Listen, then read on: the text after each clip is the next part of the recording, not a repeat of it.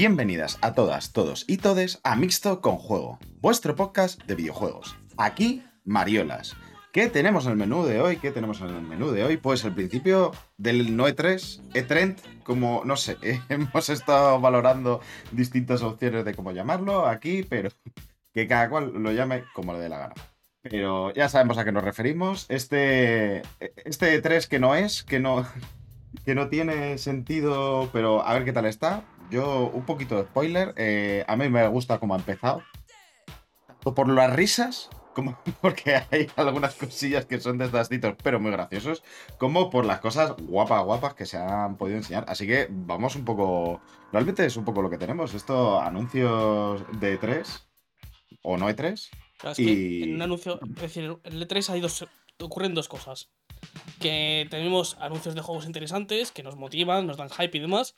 Y después es cosas que nos dan vergüenza ajena. Esta semana hemos tenido ambas Es que- cosas. es que- pero es que es lo mejor. Exactamente. Tienes que, necesitas las dos cosas. Que tiene que ser eso. Además, a mí me gusta porque es un. Este va a ser un, un programa que solamente vamos a hablar de juegos, no de, de- en general, de mierdas así más, más tal. No tenemos ya te como, es que no tenemos ya te como, perfecto, joder, qué, qué mejor para una tardecita de domingo en la cual estamos un poquito chiquitos por cosas. Pues, no, eh, hablar de cosas bonitas como son los juegos, joder, que para eso estamos. Que por cierto, ¿quién me acompaña aquí? Pues por- ya que he hablado, Raúl, ¿qué tal? Muy buenas. Pues ¿Cómo muy bien, estás? la verdad. Todo- Semana de, de matar nazis, que siempre está bien. He estado jugando al Sniper el T5, del que luego hablaré. Y poco más realmente, no he hecho, no he hecho mucho más. Eso y trabajar, trabajar mucho. La vida, que es lo que, que es lo que nos trae, ¿no? Eh,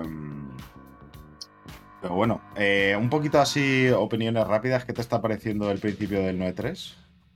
Pues bastante bien, la verdad. El State of Play me ha gustado bastante, la verdad. Estoy he salido bastante contento. Cosa que no me pasaba con ningún evento desde hace mucho tiempo, ¿eh?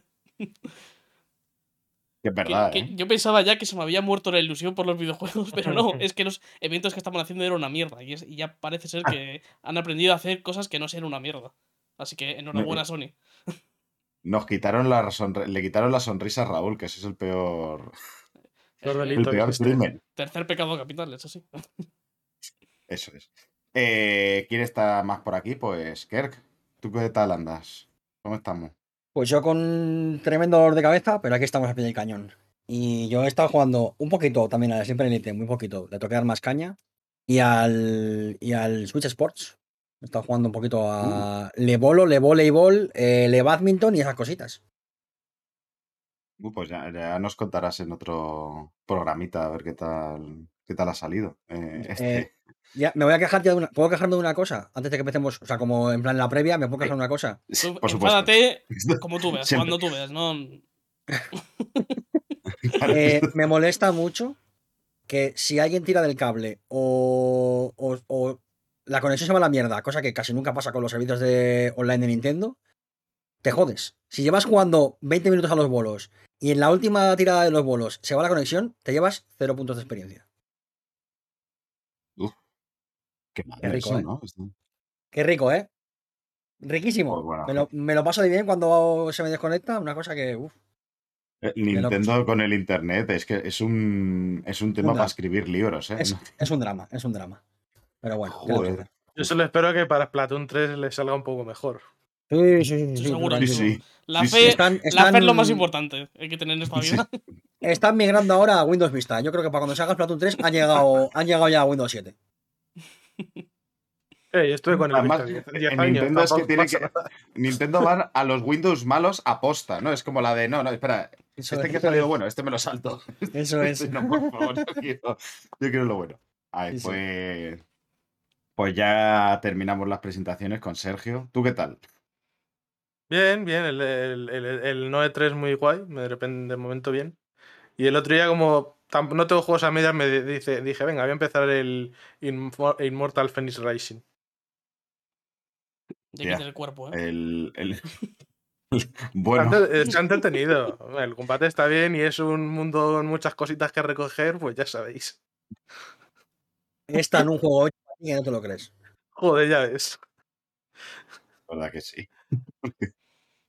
Uf, yo ese, la verdad es que no, no, no tengo muchas ganas de jugarlo. Yo cuando lo vi dije, bueno, seguro que es muy disfrutable, respetable hasta cierto punto, no pasa nada, pero tengo otras cosas que que- que ver aquí, que irme aquí con los dioses eh, eh, griegos, ¿no? Era, estaba eh, ambientado por ahí con... Mm. A ver qué tal. Pues hablando de dioses, vamos a empezar un poquito en este, o dioses caídos en desgracia, en cierta manera.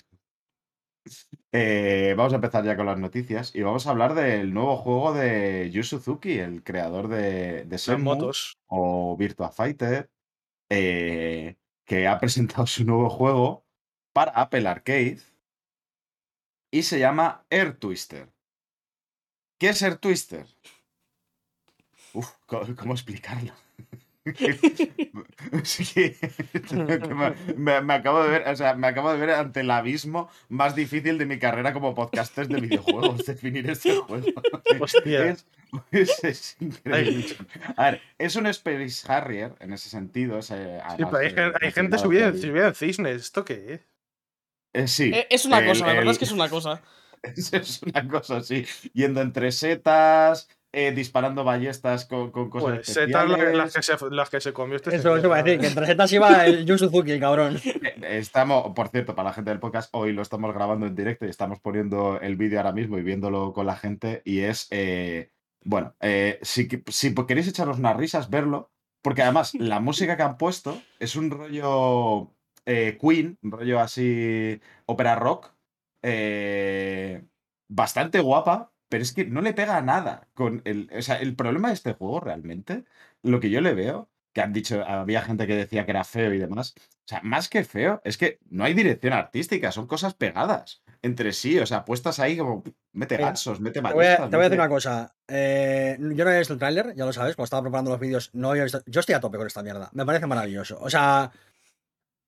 eh, ya estoy a tope. Me parece mamarracho más no poder. Ahora yo- tengo ganas de jugar. Yo tengo, yo tengo una también. eh, Yo estoy muy a favor de esto porque, mira, Yu Suzuki es un señor que ya tiene mucha edad.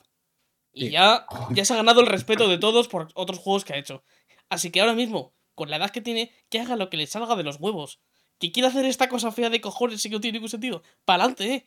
Ningún Sí, que problema. haga lo que quiera. que haga lo que quiera. ya Bueno, está, que sea este, este, este juego, si te lo metes ahí chupitos por cada tontería que ves, al final.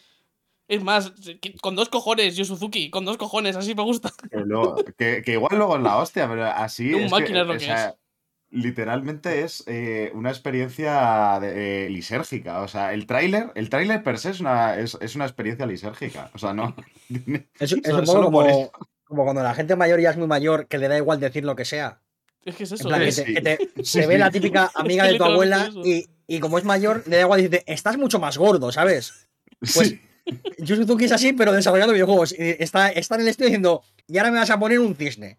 Y al fondo un robot. Y el, y el programador diciendo, eh, eh, Su- Suzuki-chan, pero eso no tiene sentido. Y el robot, que me da igual, cállate la boca. Estás más calvo, por cierto.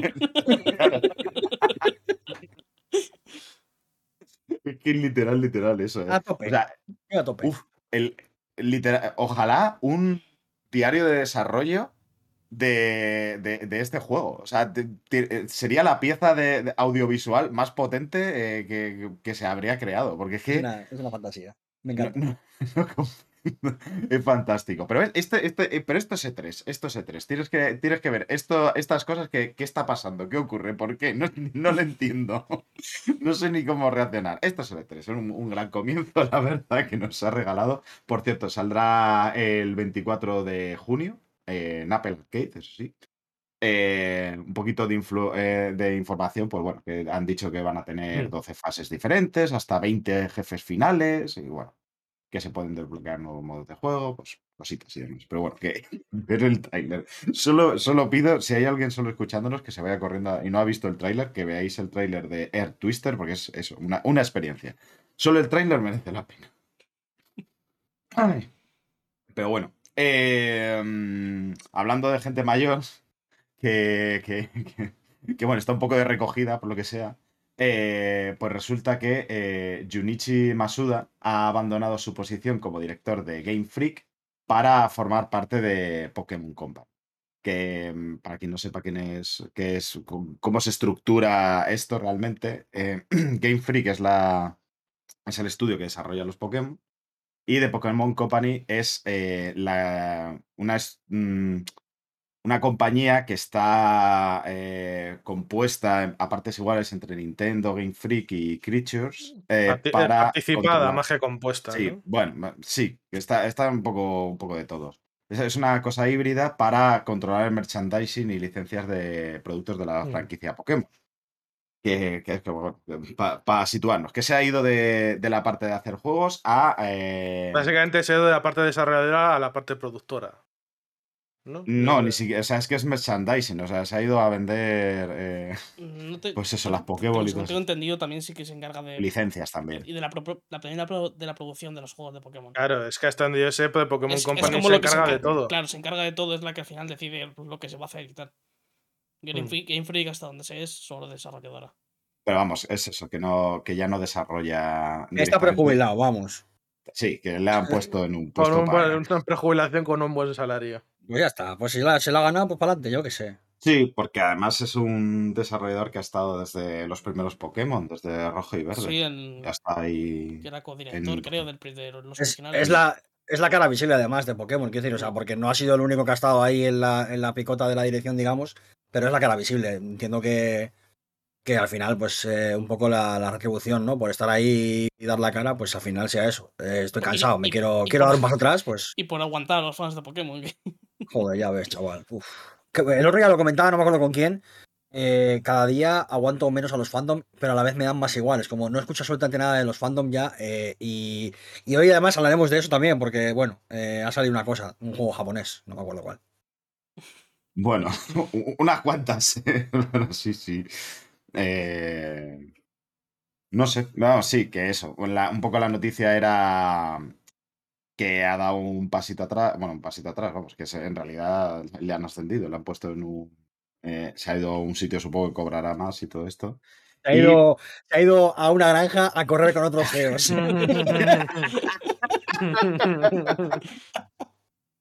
La granja de los CEOs me gusta mucho. Ahí. eh, con, con Jeffrey, ¿no? De esta manera.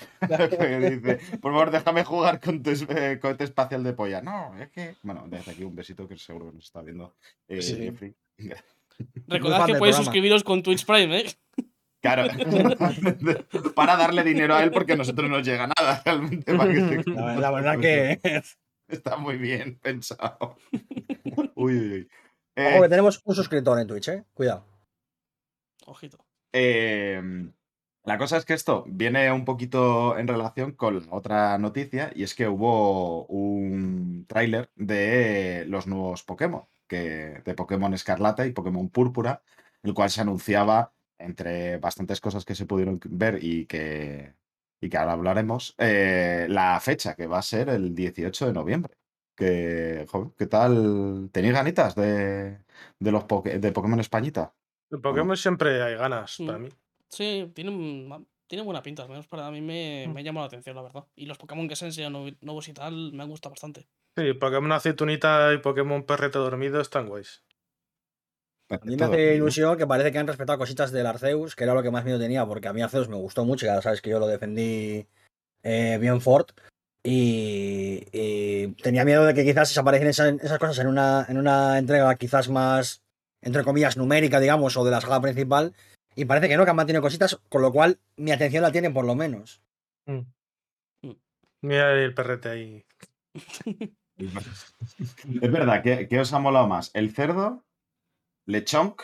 ¿Smoliv? ¿La olivita? ¿O Paumi? Que es este. El, Uf, Hombre, el LT? la, la aceituna, la aceituna. la aceituna y el lechón son la Sí. hostia. Pero Pues a a mí, mí, a mí el perrete. a mí los legendarios me han gustado también mucho, ¿eh? Me, me gusta mucho. Sí, los, los, los Pokémon portadas están guays, sí. Sí, pero, o sea, bueno, no sé si habéis visto que hay, hay una escena en la cual igual no la, la tienes que cortar antes de que salga en, en Twitch, porque, porque te- tremendo pogliacho parece uno de ellos en cierto momento. Vale. Pero bueno. Eh, yo solamente digo una cosa. Además, eh, cada vez más claro. em, O sea, creo que este es el primer Pokémon en el cual no hay ningún tipo de duda de que la. El, la, la- el- la versión buena es la púrpura. O sea, creo que en, en- en la historia de todo esto, de todo Pokémon, no ha habido tan claramente una, una versión superior. Tan superior. Claramente. Esta batalla la tenemos que ganar, ¿eh? Sí, Eh, sí, sí. claramente. eh, Poké- Pokémon República por encima de Poké- Pokémon Monarquía, esto está claro. Es que además el mensaje, o sea, yo no sé si lo están haciendo a posta, pero hay una serie de cosas, porque claro, eh, además hay como unas diferencias un poquito eh, que también se ven en los dos profesores que se han presentado, por cierto, muy hot. lo- los dos. La, Madre la mía. la verdad lo- es que los profesores hot. vaya dos, ¿eh? Es como la de, no, profe, no me mande por ahí, que me quiero quedar por ahí con ustedes. Es como, bueno, bueno. Em, y la cosa es que los legendarios, el de Escarlata se llama Coraidon, que Corai significa pasado, y el de Púrpura es Miraidon, que Mirai significa en japonés eh, futuro. O sea, es como. Aparte de que es un tecno lagarto, es que, es que está guapi. Es que to- todo, todo lo de Púrpura es, es, es increíblemente más guapo, no tiene ningún sentido. Y también el, en los propios profesores que el del el púrpura tiene así como más vestido como más estilo moderno y el de la profesora del escarlata va con Incluso futurista, con- diría. sí con no, Sí. futurista y la escarlata va con con trapos y, y huesos y creo, creo que el de. ¿Cómo el se de- llama? El, Bueno, que- el Pokémon Monarquía, el nombre era en plan cavernícola, algo así, ¿no? El nombre del, profe, del profesor. es a Albora. Se llama. No sé, no Que Yo sé sé- era traducido como. Yo creo que es prima de, de otra, de otra señora que se llama Macarena y que rima con eso, pero. Yo solo sé que- que a uno de ellos le han puesto Turo por futuro, pero claramente a otro le han puesto Sada porque por Sado por pasado no le podían poner, porque no iba a llamar eh, profesor Asado. O sea, quiero decir, Hubiese estado tan guay. es de una locura. Bueno, claro, Albora será de Albor, que es, que- o sea, que es como el albor de los tiempos, ¿no? Como el- lo, más, lo más primordial, no sé, supongo. Es verdad que no había caído lo de Turo por futuro, claro. Claro, claro, es Turo por futuro gente, y ¿eh? Sada por pasada, porque claro, no le vas a llamar profesor Asado. Ya- o por ya- basada, porque ya- igual la tía es, es- es la, es la más crack de todas, ¿sabes? solamente te tira factardo, solo habla decir, ya, ya idiomas. demasiados corris estamos con los profesores como para que encima haya pensado. Que a mí me lo sorprendieron un poquito porque me dijeron que se parecían mucho a Piqué y Shakira. Y encima, como ahora se están, como Uy. separando, pues ya era como, ya era como un dolor total, ya. En plan, bueno, pues ya está. Piqué y Shakira, hostias. Bueno, bueno. Eh, um, que por cierto, el, también se. El nombre de la rival es Mencilla. Que no hay nombre más pijo de que ese, realmente. Bueno, de lo, de lo más. A ver por dónde tira. Me, puedo, puedo decir orgulloso que no conozco ninguna mencilla, la verdad. Yo tampoco. Pero el nombre de Butter para la profesora está bien también, ¿eh? Yo sí, y era la hija de una de un agente del Opus que vivía cerca de aquí, de toda la vida. O sea que. Agente de Para Lopus, que como si fuese una organización espía o algo así, ¿no? Hombre, pues. Licencia para procrear. Literalmente necesitas licencia para procrear, es que no es que no es. La de matrimonio, ni más ni menos. ¿eh? Claro. O sea, es que. Uf. eh, el tema de Bueno. la gente de Opus. Ay. Ay, por Dios. Pero bueno, que, que eso, a tope con el Pokémon, que por cierto también el fandom, pues, de Pokémon. La Yo, creo que eh, toda la Eh, movida eh, que hay, o sea, Pero qué críticas ha habido a este Pokémon, yo no, no las los he visto. gráficos, lo de Bueno, siempre, pero es que siempre, ya. La Es que yo creo que es esencia, algo la que no puedes- esencia, que no tiene la esencia. no puedes esperar más. Quiero decir, la consola no da para más, eh, la compañía no da para más. eh, el lapso de tiempo en el que salen los juegos y el la cantidad de trabajo que hay, por mucha gente que haya, es que no hay posibilidad de hacer nada. na- eh, a ver, se pueden mejorar cosillas y tal, sí, pero no puedes esperar un gran cambio. Eh, ¿Que no te parece justificable comprarte un nuevo juego porque el motor gráfico es el mismo y gráficamente se ve muy parecido a Arceus? No lo compres. Ya, Pero, sí. pero esto es lo que hay. o sea, no lo decir, compres, pero cállate la boca y, deja- y déjanos disfrutar del juego los que queremos jugar. Claro. Porque de verdad es que. uf, con Arceus también da pesada, igual. Y luego, yo entiendo que hay, hay una crítica legítima y se puede criticar legítimamente a, a, a Game Freak y de Pokémon Company porque, porque tienen mucho dinero y, y, oye, pues a lo mejor podrían hacer eh, algo diferente, eh, pero no sé. El, hecho de la, gente que está eh, cogiendo, como pasa con Arceus, cogiendo capturas eh, a mala fe para decir, mirad qué feo se ve, es como cualquier. Muchos juegos que, que pauses en un momento se pueden ver feos. Eh, hoy, está, hoy estaba eh, Oyer, que está aquí en el chat presente, jugando a Final Fantasy XV y ha habido, ha habido un momento en el que el brazo de Noctis parecía que estaba roto. Es como, y es un juego precioso, nadie me va a decir que no es precioso. Sí, bueno, pues es lo que hay. O sea, estoy un poco cansado de eso. Estoy un poco hasta el. hasta el. hasta el pito. Del debate de siempre y de, y de lo mismo todos los días. Y parece que tenemos que justificarnos porque nos guste Arceus o porque nos pueda gustar el Pokémon Púrpura. Y yo, ya vale, tío, dejan- déjame disfrutar de, de Pokémon. Que es que yo no soy ni gran fan, es que. a mí- Es que uf, A qué ver, que es evidente que con la pasta que tienen podrían meter más recursos, pero es que la Switch no creo que dé mucho de más. Pero ¿cuánto, cuán- ¿en cuánto han desarrollado este, este Pokémon? ¿En cuánto tiempo? ¿Cuánto Un tiempo de desarrollo ha es tenido? que- Por- es por- que ¿Uno o dos años? no dos como años, mucho. sí. Como mucho. Y, dos años me parece exagerado. Y además con pandemia y demás. O sea, bueno. eh, es que, que igual este es un poco el, debate de que se tuvo con, con e- este con Ubisoft, ¿no? Eso tenemos en este tipo de caso. De igual también se podrían tomar descanso, que no hace falta, no tiene por qué haber todos los años un Pokémon. O sea, Pues depende es- cómo. Si es desde el Espada, hace tres años. Si es desde el Arceus, salió el eh, Arceus. a Igual, principio de año. años- el Arceus salió a principio de año. Ha tenido que estar solapado. Tres años es, es igualmente una, una, una distancia relativamente corta, relativamente corta. Y después estuvieron con los DLCs. Y luego, aparte, me, me jode mucho la manía de culpar a los, a los consumidores. Como si la culpa de que, de que de, de Pokémon Company funcione así la tuviera yo por comprarme el puto Arceus, ¿sabes? Ah, Como déjame en paz, tío. Me estoy comprando un juego y más- estoy disfrutando de él. Claro, venda más o menos Pokémon. eh, Game Freak y Pokémon Company van a no van a meter más recursos. O sea, ha habido, ha habido ediciones de la saga que han vendido muy poco y no ha cambiado nada. Yo es lo que digo, o sea, que no, que no se confunda, porque muchas veces los fans confunden eh, comprarte un juego con conformarte con un juego. Y no. Yo he criticado a Arceus cuando, cuando lo analizamos aquí. Yo critiqué aspectos del Arceus que me parecía que no estaban muy bien. Y aún así lo disfruté. Eso, yo cuando me compro Arceus no, no estoy diciéndole a Game Freak de puta madre, seguid así, chavales, vais, vais bien. No. Claro, evidentemente. estoy diciendo que hay cosas en no este es- juego que me gustan claro. y que me divierten, a pesar de los, de los fallos que pueda tener. Como otros miles de juegos. Me toca un poco lo- los huevos en esto de. No, como te has comprado. La culpa es tuya por comprar el Arceus. Vete a tomar por culo. O sea, ¿qué, qué es esto, tío? No, que la gente parece que solo ve que si te compras un juego es que le has dado un 10 ya. No, las cosas no son así. Bueno, y tío.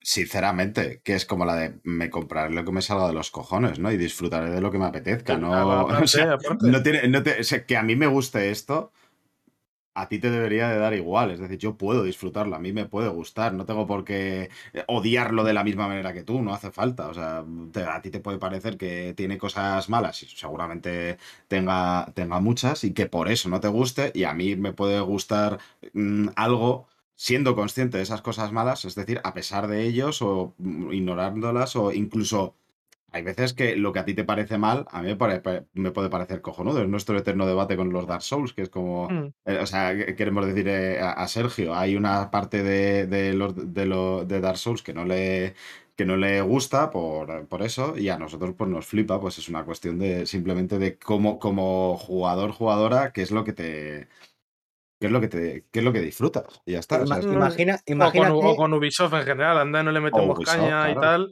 Y yo me juego muchas de sus sagas. Pero es que Y les hemos imagínate. analizado y les, y, le- y les han dicho la verdad. Les hemos metido caña en todos los juegos. Todos los que he analizado, lo que ha estado mal se ha dicho y ya está. Yo te digo, imagínate que echaras la culpa a los consumidores por no comprar juegos indies, por ejemplo. En plan, este estudio indie ha sacado un juego y no ha triunfado por vuestra culpa. No, echaras la, no eches la culpa a que los medios de comunicación funcionan de una manera y el sistema general funciona de una manera y el marketing por el cual los juegos pequeños tienen mucho menos espacio que los juegos grandes. No, la culpa es de que tú no has ido con tu dinero, no te has ido a, a GOG a comprarte un, un juego indie. No me Ujú. toques los cojones, tío. O sea que. Eso, pasa Eh, mucho. Yo me acuerdo con el Plus, por ejemplo, ha habido juegos indies que han dado, sobre todo más en la época de Play 4, y los he dicho, hostia, y me los he jugado y he dicho, "Es que esto está jugado, está muy bien. Y no había escuchado hablar de él, porque no se escucha en ningún sitio de esta hablar de estos juegos. No sé, sin más. También la gente a ver si entiende una vez que, que Pokémon sigue siendo un juego para niños. Que, que tú los disfrutes no quiere decir que seas el target. Yo disfruto Arceus y no soy el target de Arceus. Y no pasa Joder, nada. yo me empecé el otro día el Kirby La Tierra Olvidada y claramente no es para mí. O sea, no, o sea, no está pensada para, para el jugador de esto, pero yo lo estoy disfrando como un enano, porque es lo que me entra además ahora. Al final, así un buen juego es un buen juego. Bueno, y ya está. Sí, pero hay que entender que un buen juego no tiene por qué ser tu target. Ah, prácticamente. Bueno, pues ya está. Entonces, que la gente también entienda que Pokémon sigue siendo Pokémon, aunque ellos hayan crecido con la serie y con el, y con el juego, ellos ya tienen 30 tacos como tengo yo y no tienen 10 como tiene la gente que va a jugar, a, que ha jugado al Arceus y que va a jugar al, al Pokémon Púrpura. Espero que al Púrpura, por favor. Entonces, coño, pues ya está. Entiende que hay ciertas concesiones y ciertas cosas que el mundo de los videojuegos ha cambiado, el desarrollo de los videojuegos ha cambiado, la vida ha cambiado y tú has cambiado. Y no pasa nada, tío. Y si te deja de gustar Pokémon, pues te dejó de gustar Pokémon. O te siguen Claro. gustando la- las, las Plastidecor. No. Y no, y no vas a donde Plastidecor a decir, es que habéis roto el espíritu de las Plastidecor, porque a mí de pequeño me gustaban mucho las Plastidecor. La No, culpa es vuestra que compré Plastidecor. No, ¿verdad? Te callas la boca y dejas de pintar con Plastidecor. Porque eres un adulto y te compras una puta tablet para pintar, ¿verdad que sí? Pues lo mismo con los videojuegos. Igual, igual. Es que es, que es absurdo. El espíritu de las plastidecas. Es, que es- es- es igual de absurdo, tío. Sí, sí, sí. Es igual de Yo absurdo. Es que la esencia de los plastidecos se ha perdido. eh, Claro. Se ha perdido. Y va a relacionar un poquito también con, con la música, por ejemplo. En la música hay, hay grupos y tal que siguen tocando lo mismo toda su carrera y hay otros que cambian de estilo, que cambian lo que hacen y eres- tú puedes decidir seguir apoyándolo o no, si te gusta o no te gusta. No tiene por qué gustarte la dirección que toma una compañía con una saga. ¿No te gusta? Pues no la compres, ya está, no pasa nada. Es de verdad, el espíritu de las plásticas. Me encanta. Cuando se enfada, que tiene buenas El mejor-. El mejor, el mejor concepto que hasta la O sea, literalmente, ¿cómo ganar la discusión de esto todo el rato? Eres más absurdo que el espíritu de las plásticas. Los, los esencialismos son siempre igual, tío. Siempre igual los esencialismos. O sea, es que son tan absurdos, tío. La gente empieza a hablar de la esencia de una cosa. Es como, pero ¿qué? cállate la boca, por favor. Es que vaya hostión tiene la gente que habla de la esencia de las cosas, madre mía. Bueno, Bueno, es que además hay muchos que es, que es del rollo. Se lo van a decir al creador, ¿no? O, o creadora. Sí, de- sí, sí. de- Eso, la- es Eso he visto, he visto, la de- he visto capturas de eso en Twitter, en plan de es que te estás cargando la esencia de X cómic y sale el autor. Bueno, eso será tu opinión. me vas a decir a mí que he creado al personaje si me estoy cargando la esencia no del personaje, ¿sabes? Hay gente que es bueno. idiota, de verdad. No, bueno, más papistas que el Papa que se dice, sí. Sí. El espíritu de las plásticas. Me, me, quedé, me quedé el concepto. eh. Me gusta mucho. Si pusiésemos Eh, títulos a los podcasts, ese sería el de este. Joder, la verdad es que buen, subtítulo, eh, buen subtítulo, ¿eh? De verdad, de podcast es muy, muy bueno. Voy a, voy a- voy a cambiar, le voy a cambiar el título al stream. El espíritu de la plastideco. Ay, por cierto, hablando de plastideco. eh, Pon la, pon la C esa, no vaya a ser que nos metan un puro por Ah, la C de ¿cómo, copyright. Hecho. Ah, pues- Plastideco. Ay, eh, que hablando de Plastidecor, eh, es el momento de hablar del anuncio del nuevo Dragon's Age. Bueno, que ya estaba anunciado, pero ya tenemos nombre. Y eh, luego en llamas, que es Dragon Age. Hemos, pasado de, de Logo en Llamas 1 a Logo en Llamas 2. Bueno, eh, el concepto luego en llamas, eh, que en este caso no hay llamas, pero bueno, a- Bueno. acuñado por. Yo creo Pero que, bueno, tal sí, como sí. está la industria, no nos podemos quejar porque al menos tenemos el nombre del juego. Sí, hay, hay otros que, llevan 20, 10 años con el mismo nombre y A ver, secue- eh, la- secuela de. Va más por cierto juego de Nintendo que aún no sabemos el nombre. Sí, La cierta, cierta, saga, cierta saga, ¿no? Con un A ver, señor con gorrito verde. ¿Sabes parte, sabes parte del nombre, que es The Legend of Zelda. O no. Que igual se podía saber, ¿no? Por lo que sea, porque todos los juegos han empezado con ese nombre de- desde, que, desde que los juegos son juegos, realmente. O sea, es que es el... la verdad es que como Eh. anuncio, no sé a qué viene anuncio decir solamente esto. Es que. no Sí, fue un poco. ok. Pues, sí. Eh, Vale. eh, Gracias, ok. Voy a cambiar en mi nota de juegos de futuro Dragon Age 4 por Dragon Age eh, X, por, por Shock. Dreadwolf. El que vaya nombre, ¿eh? Pues vale. Pobre, pobre, pobre BioWare, madre mía. Creo que dijeron algo de info y Es tal, que de que si me el da- solas y no sé qué, no sé cuánto, pero vamos. Es que me da a mí que lo han hecho un poco. Me imagino que será un movimiento más del rollo de es que si eh, tenemos que sacar algo porque. es- mm, Yo creo que ha sido en Mm. plan, eh, oye, ¿os acordáis? Estamos aquí, hola, hola, estamos Eh, aquí. Eso es. Porque es que si Básicamente. no. Habrá ciertos inversores que digan, bueno, yo me, me voy yendo, ¿eh? Como hasta luego. Y lo habrán sacado un poco por eso, porque realmente. eh, bueno, eh, hubo unas. eh, se, anu- se anunció eh, un poco. después de unas filtraciones que hizo Jeff Groove y demás. em, eh, y la cosa es que una de las cosas que también decían es que probablemente se vea eh, a finales de 2023. Esto no es nada oficial, esto es una cosa que se ha sacado eh, Jeff, bueno, eh, que lo filtra, pero bueno, también es cierto que dijo que iba a salir, dijo el nombre y luego al poquito tiempo salió, o sea que mm, mm, tenerlo en mente no está mal. Y es que finales de 2023 es mucho tiempo, ¿no? O sea, para cómo está BioWare No, ahora mismo. pero es que has dicho que en finales de 2023 se enseña, no que sale. No, ¿no? que saldría. Ah, uff. Bueno. Tampoco es tanto. No sé, tampoco, tampoco me parece una locura. año Claro, es que, medio, es que yo o cuando lo he pero- pensado, se enseña en 2023, digo, bueno, si se enseña en 2023, igual se va al final de 2024, principios del 25. Y eso sí que sería un dramón. Pero bueno, que salga a finales del año que viene no está mal. Igualmente la estación de, de BioWare es, es un dramón en sí, o sea que... Sí, no sé. sí, sí. sí. Este juego probablemente, le- igual lo hemos dicho ya alguna vez que otra vez de otro juego, pero este probablemente sí que sea el, eh, un punto decisivo en el futuro de BioWare. De EA se la carga o no se la carga. Si se mete otro Steam como con la Andrómeda, igual se va a tomar por culo BioWare. Habrá Puede ser. Va a ser sí. una pena como pase, pero no sé. Yo hace tiempo que me bajé del barco y O sea, Bi- BioWare no es la BioWare de antes, eso es así, es que no. Ya. Mm. no, no lo es, pero tampoco pasa verdad. nada. Quiero decir, Sí, es es decir, que que, bueno. que- que creo que, que tenemos que acostumbrarnos un poco a. que también como con, un poco como con Blizzard, de que ya Blizzard como tal ya no, no existe. Entonces que, que desaparece o que, pues, o que tenemos que dejar de seguir la pista y tal. Pues bueno. Hay que La acostumbrarse a esas cosas, ¿no? esas cosas ocurren. Ha, ca- ha cambiado Sí, la pero esencia. siempre da pena que cierre igualmente un estudio. Sí, sí, pero- más- y hombre. más con, con la historia que tiene BioWare. Y Ya, yo ya, creo, sí. creo que hay, Lo entiendo, yo vaya. creo que hay talento. Hay talento de sobra para que BioWare saque cosas interesantes. Andrómeda, por ejemplo, no, no es tan terrible. Una vez arreglado, está, está bien el juego. No es un juego tan terrible, de verdad. Y, pero bueno, pero claro, todos los problemas que tuvo, Claro. toda la mala prensa, cosas justificadas, cosas injustificables como el acoso a, a les devs y Mm. tal. Pero no era, no era tan mal juego. Yo creo que tienen talento para hacer cosas guays y, y a A mí ver, si cierran me va a dar pena. Ya no solo por nostalgia, ¿eh? es que yo creo que, que, tienen. que no solo Andrómeda, que también, también hay que acordarse de Anthem. Eso iba a decir, que nos- Sí, mucho- Anthem. nos- muchas veces nos olvidamos de Anthem. Anthem es un desastre, sí, pues si nadie lo Hay que, niega. hay pero, que- que- Es por salud mental, ¿eh? O sea, pero si, que- pero si todo lo que, si Eh. todo lo que hubiese hecho la, la, la nueva, por así entre comillas decir, BioWare fuese Anthem, te diría, vale, pues un desastre, pues no saben hacer nada. Pero es que no es el caso.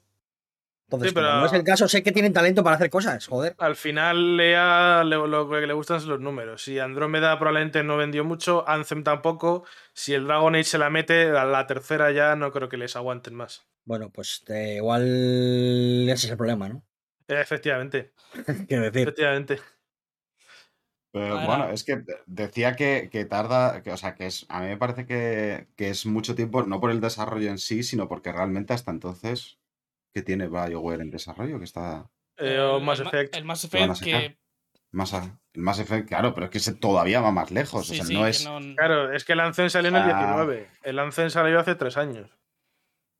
Por eso que es que está un poco, no sé, está... O sea, ahora mismo los minutos corren en su contra, en cierta manera. Y no me extrañaría que, que estu- que estuviese siendo ayudada por equipos de otros estudios también de, No, sí, de sí, EA, sí, o sea, probablemente. O sea, que estará, estará chupando recursos, probablemente sí, pero bueno, yo qué sé, yo espero que salga bien las sí, cosas, ojalá salga bien. ojalá, y- ojalá porque el Inquisition estaba bien. A mí el Inquisition me gustó. No, Yo sí, ese no sí, lo sí, jugué, sí. Yo es que no he jugado a ningún, a ningún Dragon Age, la verdad. Pues No, uno que está bastante bien y si no lo han dado gratis al más, yo en varios sitios alguna vez o baratillo. No, sí, sí, los tengo en el Game Pass para jugarlos, pero no es un género que ejemplo. me entusiasme mucho. El estilo de combate y tal, lo, cuando lo jugué un poquito el primero y no me entusiasmó mucho, entonces como que no, no me entró muchas ganas de jugarlo. Pero vamos, que aún así, Mm. es- sí, a ver qué tal sale este nuevo y, y ojalá salga bien y si sale bien lo jugaré, vaya, porque... A ver, yo lo bueno que tiene el Inquisition es que no te obligaba a jugar de una manera, puedes jugar más táctico, parándolo y tal, o como un juego de acción, un rol de acción de toda la vida también. A mí me gustó. no sé. A ver qué tal sale este Pero bueno, a, a ver qué tal sale, Sí. sí, realmente. Es decir, yo es eso, que Eh, como que tengo. Quiero que salga bien y tengo ganas, pero con, es como que. No termino de creérmelo, de, que, de confiar en mí mismo, de poder pensar mm, en eso. No es un estudio de estos eh, en el que puedas eh, confiar a pie juntilla, pero yo creo que tienen capacidad para sacarlo adelante y Sí, hacer sí, un buen eh, juego. eso espero. O- ojalá. Bueno, eh, hablando de juegos que no sabemos qué tal van a salir. O, o igual. Igual sí Bueno, sabemos que van a igual sí lo sabemos. esta idea. Vamos a hablar de eh, los primeros dos gameplays oficiales de Sonic Frontiers que eh, el bueno de Raúl nos está mostrando a la gente del stream eh, en su, Yo en su como fondo. tengo que compartir ese sufrimiento. No, no podía. no podía quedármelo para Eh, mí solo ese sufrimiento. Tenía que compartirlo y por eso lo he puesto. Yo, yo voy a ser sincero. A mí se, ha- se han publicado dos trailers. Uno, eh, en, en el cual te enseñaban un poco el mundo abierto, porque es un Sonic de mundo abierto. em, en el cual te enseñaban pues cómo trepaba, cómo escalaba y demás, un poco los movimientos, ¿no? La parte más de plataformeo, por así decirlo. Eh, y luego ha salido otro que es el de combate. A mí, sinceramente, el Ese es el primero. problemático. No, bueno, o sea, el, El primero, primero, hay- hay bueno. peña que, que la gente lo ha criticado, Sí, yo creo bueno. que podría tener cierto sentido. A mí tampoco me ha parecido tan desastroso. Eh, hubo un comentario, o sea, he escuchado gente decir que, bueno, que igual la- el concepto de Sonic de mundo abierto no es tan bueno. A mí me parece que es precisamente con Sonic, eh, que es un juego de velocidad, un mundo abierto le podría ir bien si está bien diseñado. Ahí está la cosa, que es que es lo importante en el movimiento. A mí una de las cosas que más me gustan en los mundos abiertos, eh, o una de, la- una de las cosas que puede ir muy bien en los mundos abiertos son precisamente el movimiento. Y para mí es el, por ejemplo, el ejemplo bueno es Spider-Man. Spider los Spider-Man de, de Insomniac es puro movimiento, es el gustazo que te da Mm. moverte por ese gran mundo abierto y tal. Y Sonic, no, evidentemente no, no, no dispara telarañas, no va, no va por un- una ciudad eh, megalópolis, va por un mundo más con vegetación. Eh, pero, joder, poderte mover rápido por ahí podría ser muy gustoso. ¿Qué es lo que Pero- pasa? Que tampoco Ese se es, ve es que no está. eh, Claro, ese es el tema, que tú ves el tráiler y hay muchos momentos en el que va- está parado, eh, escalando ahí Ah, a, es que por hora. Ahí, ahí es, ahí es lo que me da un poco la, la sensación de que No yo está creo que bien la persona pensado. que hace El el movimiento no está bien pensado. No, yo que más que, que el movimiento es que quien está haciendo el gameplay eh, no, no lo no, no lo hace bien. No sé, no, Yo- No sé, yo creo que el diseño, que eh, decir sobre. La torre esta, la torre esta, por ejemplo, que está saliendo, no, en mi opinión, no está bien diseñada porque no está diseñada para que la subas entera corriendo, que es lo que Sí, tendría que verdad. ser. Hacer que fuese parecido, por así decirlo, a un nivel son de Sonic 2D de toda la vida, pero eh, hacia arriba. Que- Eso hubiese sido una buena decisión de diseño, pero no lo es. Ahí está, sí, sí, claro. eh, ahí- Ahí está un poco la, mi, mi cosa, que yo cuando veo a Sonic moverse aquí, me parece que está bien, que tiene potencial, que podría salir una cosa chula, interesante y, y, y tal, pero creo que el diseño de niveles es, mm, por lo visto, un poco o sea, irregular en cierta manera. Hay momentos que va rápido, que parece que en- mola, ge- eh, Pobre en general, casi todo. pero en general sí, como. Muy pocas ideas buenas veo yo aquí. No sé. Mira, yo. A mí este juego, esto por lo que se ha visto en estos trailers y tal, es como. Me da la sensación de que es un proyecto de un tío que dice: ¿Cómo sería Sonic en un Real Engine 4? Sí, Y ha dicho. Sí, sí. Y ha creado un mundo. Está normalito, es decir, un, un campo con sus ríos, sus bosques y demás. Y he dicho, claro, pero es que Sonic no funciona en esto de aquí. Y en vez de decir, vamos a hacer algo pensado para la cómo se jugaría con Sonic, ha dicho, vamos a añadirle plataformas aleatorias por alrededor. sí, sí. sí. No, Es no que tiene 100%, ningún sentido este- este diseño. 100% parece que han diseñado el mundo para que estuviese guapo y después han, int- han intentado meter con calzador a Sonic en ese mundo. Es que 100% No, que, las- que lo- parece eso. Yo es que no Y entiendo. lo, de verdad, es que es eso, me el mundo no está pensado para Sonic. O sea, es que literalmente este mundo no está pensado para el movimiento de Sonic. Vuelvo y- otra y vez al se- Spider-Man. Y al final se que- queda que ridículo ahí- esto. Es que a mí personalmente me, me- me resulta ridículo ver esto. Pero no os parece que, o sea, el movimiento, yo cuando le veo moverse, cuando hay momentos que los cuales se mueve rápido, que podría estar guay, que podría hacerse. Claro, si, Chulo, si es que es- haces no algo, algo rollo. Sunset Overdrive, algo, así de ese estilo. Sí, Y ya Sí, está, pero sí. es que lo que no tiene sentido es coger un mundo como, como el que han hecho y meter a Sonic ahí. Es que tiene- si, Sonic necesita un tipo de diseño y niveles muy concreto para él, para que funcione. Mm. Si no haces eso, es Sí. que va a ser un desastre el juego. Incluso podréis Sí. intentar un mundo tipo Mirror's Edge, pero adaptado a Sonic en, tre- en 3D. Algo que tenga mucho movimiento, mucha agilidad. Pero esto es que está, se pasa la mitad del trailer parado. O andando ahí. además es que es eh, haciendo circulitos a, a dos por hora. Es que. No, no entiende la esencia de Sonic, ¿no? Para nada. Ahora Para se nos ha vuelto en nuestra conta. A mí me parece que es un desastre en todos los niveles. Es decir, o sea, Sí, sí. es un desastre eh, el, eh, cómo está diseñado el mundo. Porque veo, poca, o sea, veo pocas excusas narrativas, digamos, como para que esto, las cosas estén ahí. Es como, bueno, o sea, o sea, es como todo muy, eh, entre comillas, gaming, ¿no? Como que está puesto para que juegues. Y si, si tu dirección artística y tu dirección de juego es a mostrar un Sonic, entre comillas, realista, un Sonic colocado en un mundo real, eh, todo esto que es tan gamey me saca por completo. Entonces, decídete. O quieres hacer una fantasía de velocidad y colorinchis, o quieres hacer algo realista. Pero a la vez las dos cosas.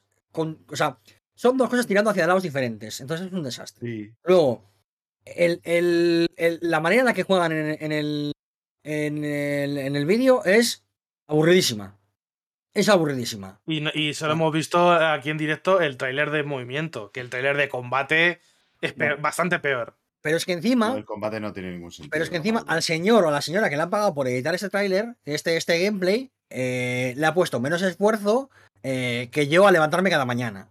Que literalmente me dejo caer de la cama prácticamente. Entonces, es que todo, todo grita, todo grita a, a- a- mediocridad en el sentido más peyorativo, a, a desgana, a...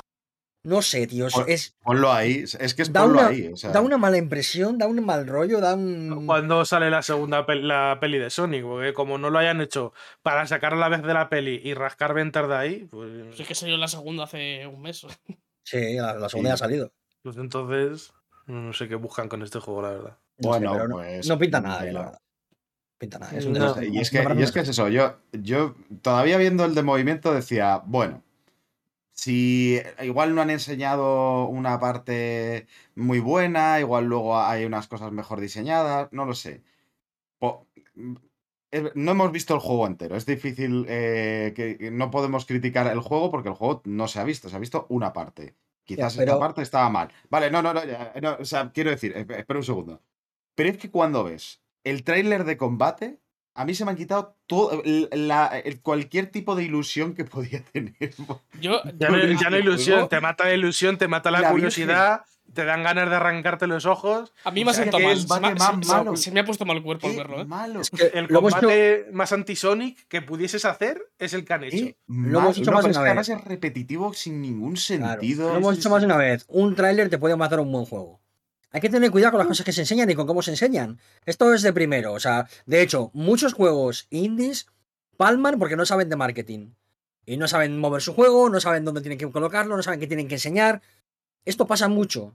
¿vale? La gente que hace eh, triple A se gasta mucho dinero en marketing para seleccionar los trailers de manera correcta, saber qué tipo de trailer hacer para según qué target, en qué Incluso medios colocarlo. Esto cuesta, esto cuesta muchísimo dinero. Y es por una razón. Porque es muy importante, muy importante. Entonces, un mal tráiler te puede joder un muy buen juego. No me vale de nada que luego el juego sea de 10 si me pones esto. Porque cuando yo veo esto, ¿sabes lo que recuerdo cuando vuelvo a ver el tráiler? Qué malo era el tráiler que me puse la primera vez. Y me baja el interés. Entonces no puede ser que la primera vez que yo vea tu juego, lo primero que piense sea, joder, qué horror. Es que no puede ser, porque se me queda en la cabeza. Se me queda aquí en la cabeza y pienso, el. Sonic ese qué horroroso era. Y cuando vea un tráiler que esté guapísimo diré, este tráiler está muy guapo, pero joder, es que el primer tráiler qué malo era. Por eso tienes que tener cuidado con lo que enseñas. Y Con esto es un esas desastre cosas- a todos los niveles. Me acuerdo del, del, del juego de los Guardianes de la Galaxia, que uno, uno de los trailers que pusieron Joder, era muy malo. la presentación La que hicieron se, fue la terrible. gente se llevó una mala sensación y luego el juego era bueno. Porque además, bueno, ahí también es cierto que en el, en el Guardianes de la Galaxia también es que, claro, venían arrastrando la fama de la Avengers y cuando se vio eso dijimos, guau, guau, guau, esto va, a el volver a tráiler- otra mierda como esa. Y El trailer era resulta que malo no. también. Lo eligieron muy No, mal. no, por eso, pero- no, porque me refiero a que le sumabas eso. O sea, era como el tráiler era malo, o sea, era un mal tráiler. eh, y entonces decías, joder, si encima sé que esto. Y, y con Sonic pasa un poco lo mismo, que es como la de, joder, es que Sonic ahora mismo está muertísimo en todos los sentidos. Los, Bueno, pero todos los juegos anteriores tal, y te- este, te- quieres tener un poco de ilusión, ves te esto y creas, dices, eh, Sonic, no porque Sonic-. Los últimos de Sonic que salieron, que fueron el Sonic Mania y el Sonic, no sé, Sonic CD, puede ser, que se llamase uno recopilatorio o algo de eso.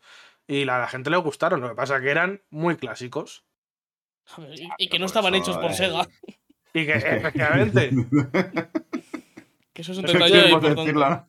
El único que, o sea, quien no quien sabe hacer Sonic es que precisamente quien no, eh, o sea, su creador es quien no sabe hacer Sonic. No, el sí, problema es de, Sonic caso. eh, eh, es la gente que Es los hace.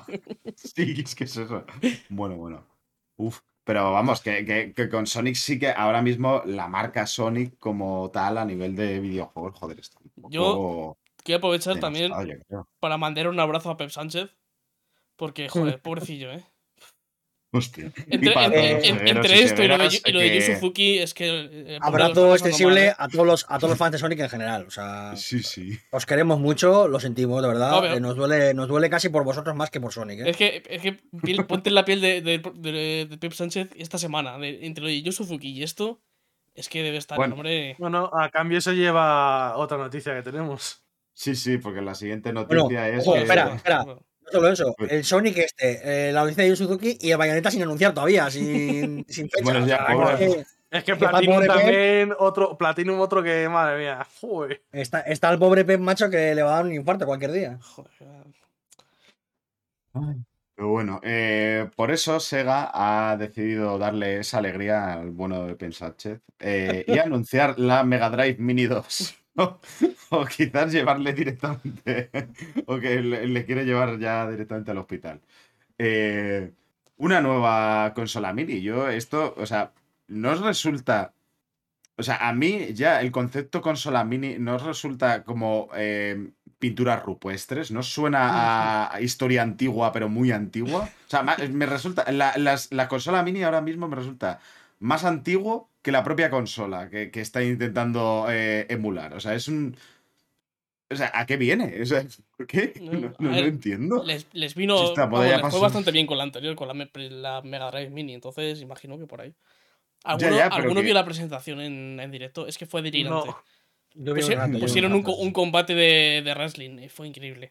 Sí, sí. ¿En serio? Sí, sí, sí. Al principio parecía que, que iban a anunciar un juego de wrestling y estaba yo emocionadísimo y habían jugado con mis sentimientos por completo. Me, me gusta la, idea- la idea de Lorenzo que ya que sacan mini consolas, que saquen mini tele de tubos catódicos. Y así Eh. ya tienes el combo. Verdad Ojalá, que está bien. ojalá una, Y- que y- se vuelvan las teles de, de, tubos catódicos, ¿eh? No estaría mal. Sí, ponértela aquí, ¿no? Como cuando eras pequeño, eh, delante de la cara y ya directa, todos de, eh, para patrocinado, ¿no? Por. por Nos vamos con George a la 11. ¿no? Es como, venga, vamos. Sí, la verdad. Tenemos contactos en la 11. Si nos quedamos ciegos no pasa nada. Pero bueno, eh, en teoría, este, esta consola va a salir con 50 juegos de serie. Ahora mismo solamente se han confirmado unos poquitos. Eh, EA vendrá con el, con el mando de seis botones y no el de tres, que es el, con el que salía la, salió la primera. Eh, bueno, no, no- sé, yo es que, bueno, como tampoco era seguero en su día, tampoco me llama demasiado, pero a, a mí es que me resulta curioso un poco el, el- el rollo de de pronto una consola mini que es, es eso, es que está, está, no sé, es un concepto que ya nadie sigue, o sea, No, pero es. Igual es, hay un revival de pronto, vuelven a las es, es, un target diferente. Yo creo que es eh, más, está mucho más encarado a gente que es coleccionista y otra cosa. Sí. Sin más, o sea, no- a mí no me parece mal que existan, no es algo que me interese. No. Ni esta, ni la NES Mini, ni la Super NES Mini, ni la PlayStation Mini, no me interesan ninguna. Habrá gente que por coleccionismo le gusten, por decoración, por los juegos que vienen, tal. No suelen ser ni la mejor forma de emular los juegos, ni la más barata. Entonces, No, es coleccionismo. o sea, yo tengo la claro. Super NES porque es mi consola, o sea, por puro... eh, fue un caprichín que me di de, de- de- de pura nostalgia y ya está, pero Sí, es son eso, son objetos de capricho y tal. Y bueno, pues el que, al que le haga ilusión y tal. eh, bueno, Pero, pero ahí está la cosa, que es como si ya había la 1, o sea, quiero decirte, ¿por qué una 2? ¿No? Eh, Con más juegos, pues, bueno, es que, es que es lo que tú has dicho, no suelen ser la mejor manera de emular. Es que no, no sé, no, no es No, un, porque es un veces, que no entiendo. muchas veces vienen con las conversiones. Bueno, pues con X versiones en vez de Y versiones y cosas así y tal. Y bueno. A ver, esta por lo menos parece que tiene, tienes para meter tus discos y tus cosas y tal. Pues bueno, está, está Pero bien. la, Pero ya te digo que es. la otra mini que hicieron, según tengo entendido, estaba bastante bien. Así que, Sí, sí, sí. lo que, Pero, que las consolas minis, era una de las que salieron bastante salieron bien. Pero que no deja de ser un target de, más de coleccionistas que otra Claro, cosa, yo claro. creo. Y que, está bien, que al que, le, al que le haga ilusión. Habrá mucha gente que le haga ilusión porque fue su primera consola. O porque. Mm. Bueno, pues eh, yo qué sé, pues ya está. Sí, igual se perdió la primera, por lo que sea, y ahora tiene otra Sí, oportunidad. O sea que bueno, sin más. va bien, perfecto. Que, que bueno, eso. eh, se supone que eso son 50 juegos, pero solamente han salido unos poquitos. Que la verdad es que no conozco un Sonic, Virtua Racing. Pues bien, típico. Eh, y hablando de juegos que, que hay que añadirse, eh, resulta que el PlayStation Plus eh, ha renovado en su salida a Japón. Más que renovar, que tiene más títulos de los que hubo ha sacado más, exactamente, ha añadido más títulos de Mm. PlayStation 3, 4 y 5, pero no de ni de la PSX, ni de, de la 2, ni de PSP. O sea, esos se quedan. Los dos juegos de PSP se quedan ahí solos todavía.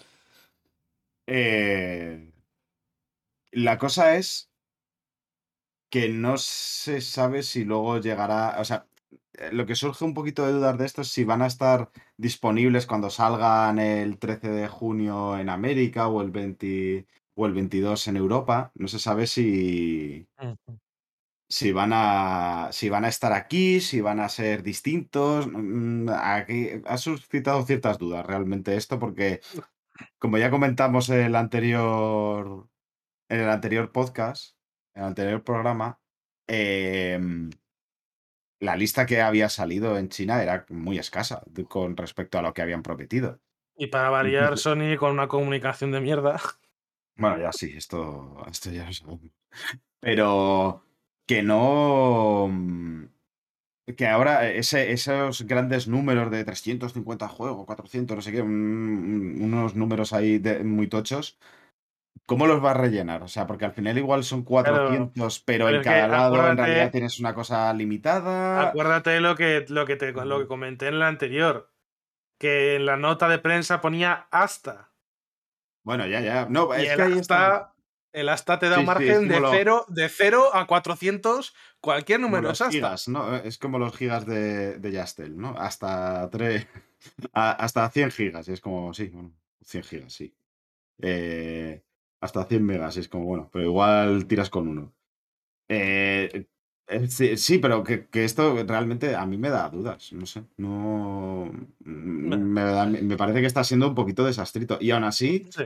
Los, lo- mm, muchos de los juegos que han metido ahora no están mal, realmente, no, no hay malos. Hay, hay unos cuantos nombres interesantes en el servicio. Mm, o sea, creo que sí que podrían hacerlo bien, pero creo que ahora mismo me está boicoteando un poquito. Haciendo Es que- reflejo con su PSP. Es que ya no le. Como, como, como Sony no le da cariño ni a la PSP ni a la PS Vita, pues ya le doy yo el cariño a la PSP y la PS Vita, le estoy dando besitos y estoy jugando con ella un poquito. Yo cada vez que, Haciendo que que- salga Kerko chiquito, que salga. que Claro, salga salimos dos cáricos y me saluda a mí mismo. Mira, hola.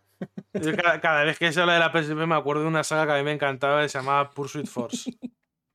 Esa saga estaba muy guapa. Esta, esta, esta maravilla está, está- todavía funciona, está en mi casita, ¿eh? Hombre, Vaya la consolote la PSP. Ya lo Mm, ves. La verdad que sí. Me Y la, y la Vita, las dos. Sí, la Vita es un consolón que flipas. La que Yo la Vita aquí, no la tuve, que la, pero- estoy, que la estoy descubriendo Pero ahora y me está, me está pareciendo una consola increíble. ¿eh? Yo, yo lo- acuerdo. es que lo digo siempre, la gente no se lo cree, pero la. Vita es un consolón que flipas. Sí, sí, sí. O sea, es una pieza de hardware maravillosa, es súper bonita y, y es que es que, uf, es que muchas horas, ¿eh? O sea, a esta mierda le echan muchas Sí. horas, ¿eh? La pantalla Sí, que la- tiene la Vita, madre mía. ¿eh? Los problemas, la- maravilla, Es de locos. los, los únicos problemas que tuvo la Vita fue las tarjetas, que era una mierda, y los juegos, que en Occidente prácticamente no hubo apoyo. Bueno, a ver, sí, pero eso no quita para que sea un consolón que flipas. Claro, Sí, claro, sí. evidentemente. Si yo no, si, Sin o- si embargo- yo lo que te digo es que me entristece porque era una muy buena consola y, se- y no triunfó más de lo que podría por el apoyo y por, Y la PSP, yo, por- yo creo que le pasó lo contrario, que era como la- el, igual la consola per se tampoco era tan... Bueno, en realidad era- estaba de puta madre cuando salió, pero... O sea, me- en realidad era una- un consolón de, la, de puta madre y tenía juegos súper chulos. Yo me acuerdo el uno que me encantó, que me dejó flipando, que fue... O sea, antes del Breath of the Wild, este- ese momento Breath of the Wild de cogerlo en tus manos y ver de pronto que se te mueve un mundo 3D de puta madre ahí, yo lo tuve antes con un juego que no se conoce mucho, que igual luego comentamos este, que es de la saga Final Fantasy, el Final Fantasy Dissidia. No sé si lo conocéis, un juego de combate Eh, Ese que luchabas sí. con este. de hecho, dos juegos de combate. Me parecía, me parecía brutal. Sí, luego sacaron el 2, pero yo me acuerdo del uno que, no, que jugué. y- El duodécim, cuidado. Se llamaba Ujú. duodécim. Ah, bueno, ya, ya, sí. Pero bueno, eh, Eh, el primero que sacaron. A mí, el momento, poder tirarle meteoritos siendo Sephiroth a Cloud en la puta cara es de, de de mejores momentos. Además, sentirlo ahí en 3D, es que, joder, un pedazo de juego. Y que lo moviese aquí en mis manos. eh, eh, pero, vamos a eh, dejar de darle a la, a la Vita. Vamos a ir con el podcast. Sí, igual no. Alguien nos tendrá que hacerlo, ya que, ya que lo ha hecho. Sí, eso.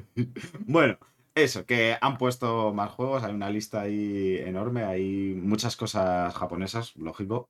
eh, pero bueno, hay algún, hay varios cositas interesantes. O sea, Habrá que habrá que ver- seguir un poquito, eh, seguir viendo qué es lo que quiere salir. A nivel Aquí. europeo, sobre todo, habrá que ver el lanzamiento americano. Porque Estados Unidos y Europa, a nivel de Plus, por ejemplo, sí que suelen compartir juegos y así hay veces que va por separado. Los juegos del Plus y tal son diferentes. El Estados Unidos nos puede dar más pistas de cómo va a ser el lanzamiento aquí en Europa, que nos queda menos de un mes. Sí. ¿Cómo lo vamos a reír, eh? Pero bueno.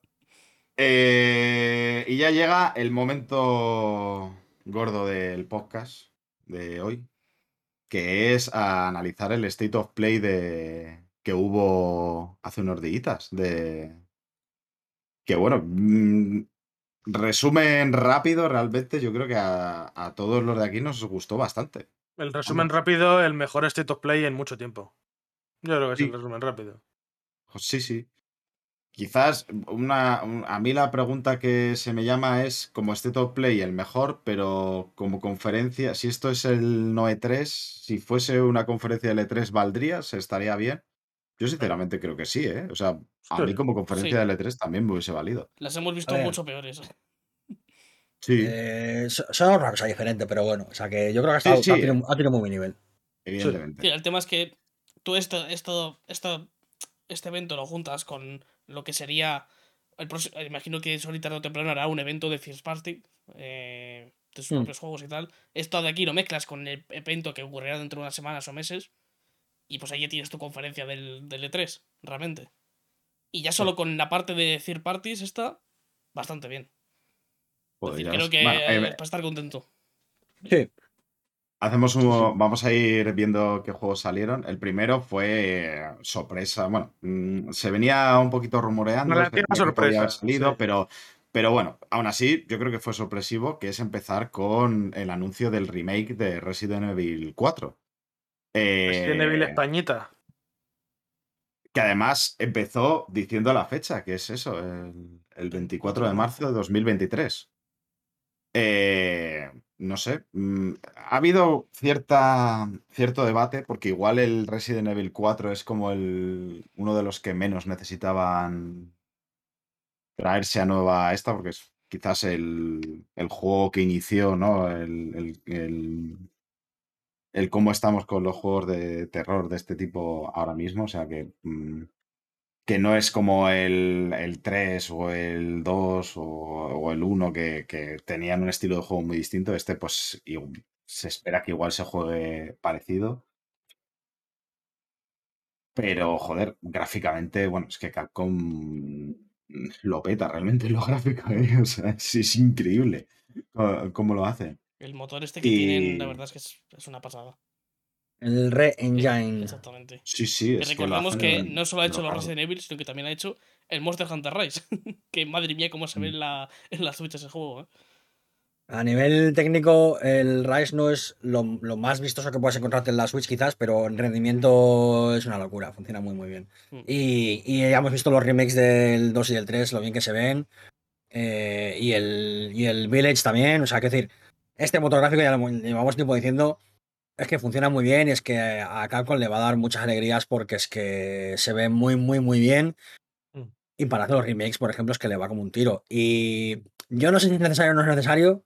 Yo solo sé que tengo muchas ganas. Lo que espero es que me haya mantenido el doblaje, sinceramente. Espero 100% escuchar detrás de ti, imbécil. Sí, por favor. Esa va a ser la clave de que triunfe o no aquí en España. Bueno, y además, una cosita eh, por reflexionar, y es que estamos viendo que en los últimos años, eh, por casualidad o, o igual no tanto, pero bueno, eh, se, se da la cosa que coinciden un montón de juegos con una temática. Si, si el año pasado fueron los loops temporales, este han sido los vampiros, vampiros existen. eh, el del año que viene es España. Españita. Con el Pokémon Españita, con el Resident Evil esto, sí, 4. Claro que sería bueno. De todas maneras, eh. eh, yo lo de que no le hace falta un remozado. eh, quiero, recordar que, quiero recordar que Resident Evil 4 sigue, sigue teniendo controles de tanque. ¿eh? Mm. El Sí. 4 estaba muy en el límite ya gráficamente. Se le empezaba a ver las costuras por No sé, algún lo- sitio. Los gráficos es lo que me importa, pero quiero decir que, que tenía Mm. controles de tanque, ¿eh? que, no, que no, es, no es moco de pavo Hombre. esto. ¿eh? Lo de que no le hace falta es debatible, pero yo creo que le vendría bien. O sea, le viene bien. No, o sea, Mientras, siempre decimos lo ¿cuánta mismo, mientras, falta? mientras no desaparezca el original y se pueda comprar el original, Claro. Y, además con el 4 que se puede comprar. que lo, prácticamente lo regalas con, lo- con los chocapis que está en todas las consolas, así que perfecto. Claro. Recordemos el exclusivo de GameCube. Lo que yo no sé es si, si Capcom luego seguirá con el 5 o, hará, o se hará la loca. Y, No, no y creo. Aquí esto no. Estando los Code Verónica por ahí antes, yo creo que tiene mucho más sentido tirar los Code Verónica, por ejemplo. Que además, eh, yo, yo creo que Resident Evil ha hecho muchos fans nuevos con las nuevas entregas. Y yo creo que ahora meterles, ahora meterles el Code Verónica después de haber metido el 2, el 3, el 4. Yo creo que es la jugada perfecta. Claro, De no, no conviene que los fans nuevos vean el 5 y el 6, ¿no? Yo, yo creo que. Yo pensaba que iba a llegar antes Code Verónica que, que el 4, fíjate lo que te digo. Y, y mira, pues, eh, pues no.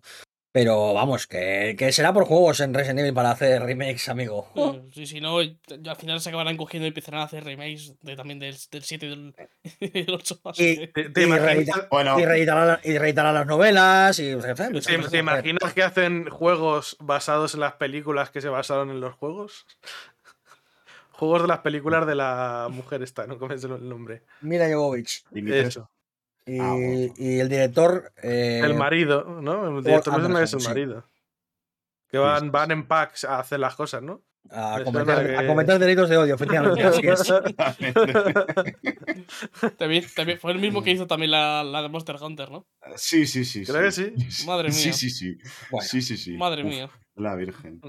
Eh, Crímenes Bueno. de odio, yo eso lo llamo crimen de guerra. uf. Qué dura es esa peli. Bueno, vamos a, vamos a continuar, que, que hay, que hay muchos juegos. Eh, después de este gran anuncio, lo enlazaron muy bien ta- con la siguiente sección, eh, que fue eh, de VR, que esto ya se sabía que, este, que en este State of Play iba, iban a anunciar cositas sobre, sobre VR2. lamentablemente no han dado más información del hardware per se, pero, pero sí algunos jueguitos que van a ver, entre ellos eh, el Resident Evil Village para VR. Que esto posiblemente cumpla los deseos de cierta gente horny de internet, ¿no? Los deseos más profundos, que es pues que Dimitrescu haga el aquello con, en VR con ellos mismos. No sé, porque en VR probablemente el porcentaje de terminar el juego va a ser más bajito. No sé. Me da a mí que hay gente que se va a quedar atascada en un punto y no va a Sí, porque luego el resto del juego no va a tener sentido, ¿no? Es como- Para eso tenía el juego original. Claro, claro. Lo necesito yo.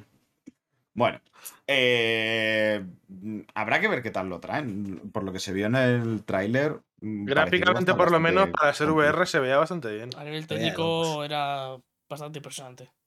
Se veía de Joder, ya ves. Es increíble. Y Sobre eso, todo comparado con mm, el siguiente, el, el de VR, que fue más flojito gráficamente.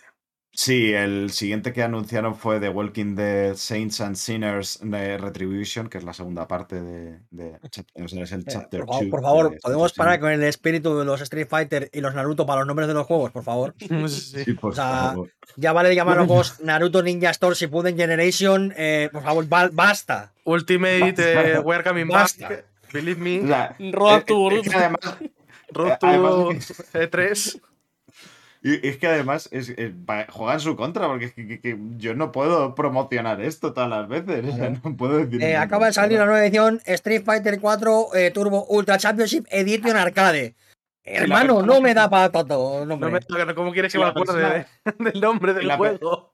Si la persona que te lo va a estar comentando en un podcast muere eh, por falta de aire al pronunciar tu, tu juego, estás hace- dale una vueltecita, por favor. No se puede hacer esto. De verdad. tío. Eh, y, y otro juego, por cierto, que también anunciaron de, para VR2 fue el No Man's Sky, que también se veía de locardos. O sea, esto, en cierta manera, lo que hablan el Resident Evil Village y. O sea, a mí a lo que eh, me decía es que las VR2 van a ser.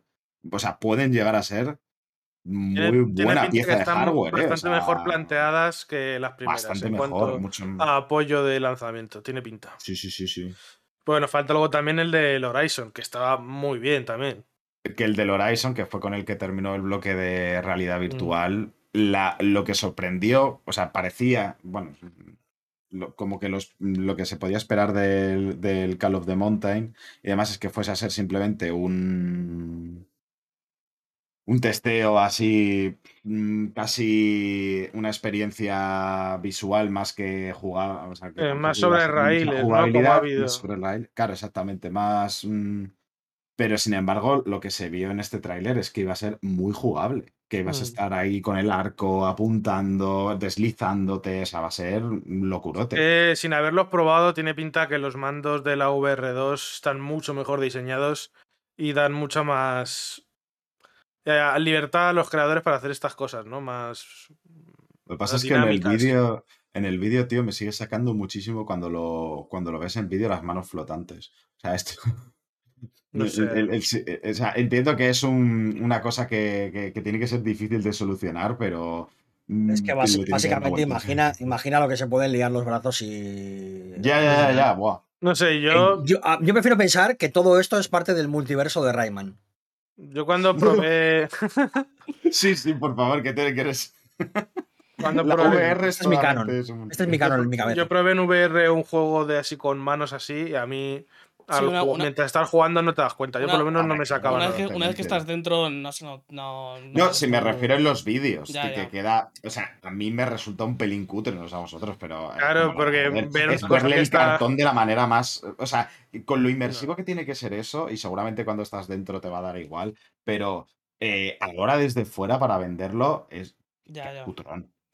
Ah, yo tengo un poquito opiniones me con, parece el- que con esto- putre, no con estos anuncios del VR, porque sí que hubiese esperado algo como más innovador, por así decirlo, porque este Horizon, eso que han enseñado en el trailer de Horizon, yo ya lo he jugado en VR, sinceramente.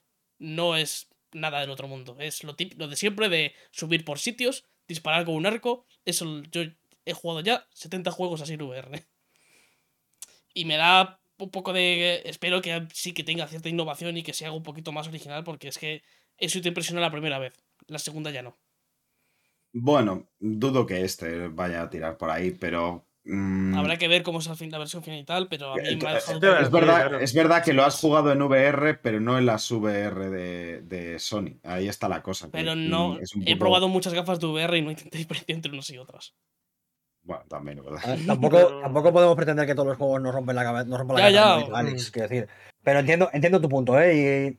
Y, y creo que quizás el, el problema de la VR sea ese, ¿no? Que, que no deja de. que no dejo de tener la sensación de que es un gimmick, de que sí, está guay, pero he jugado tres juegos de VR y ya he jugado prácticamente al 99% de los juegos, ¿no?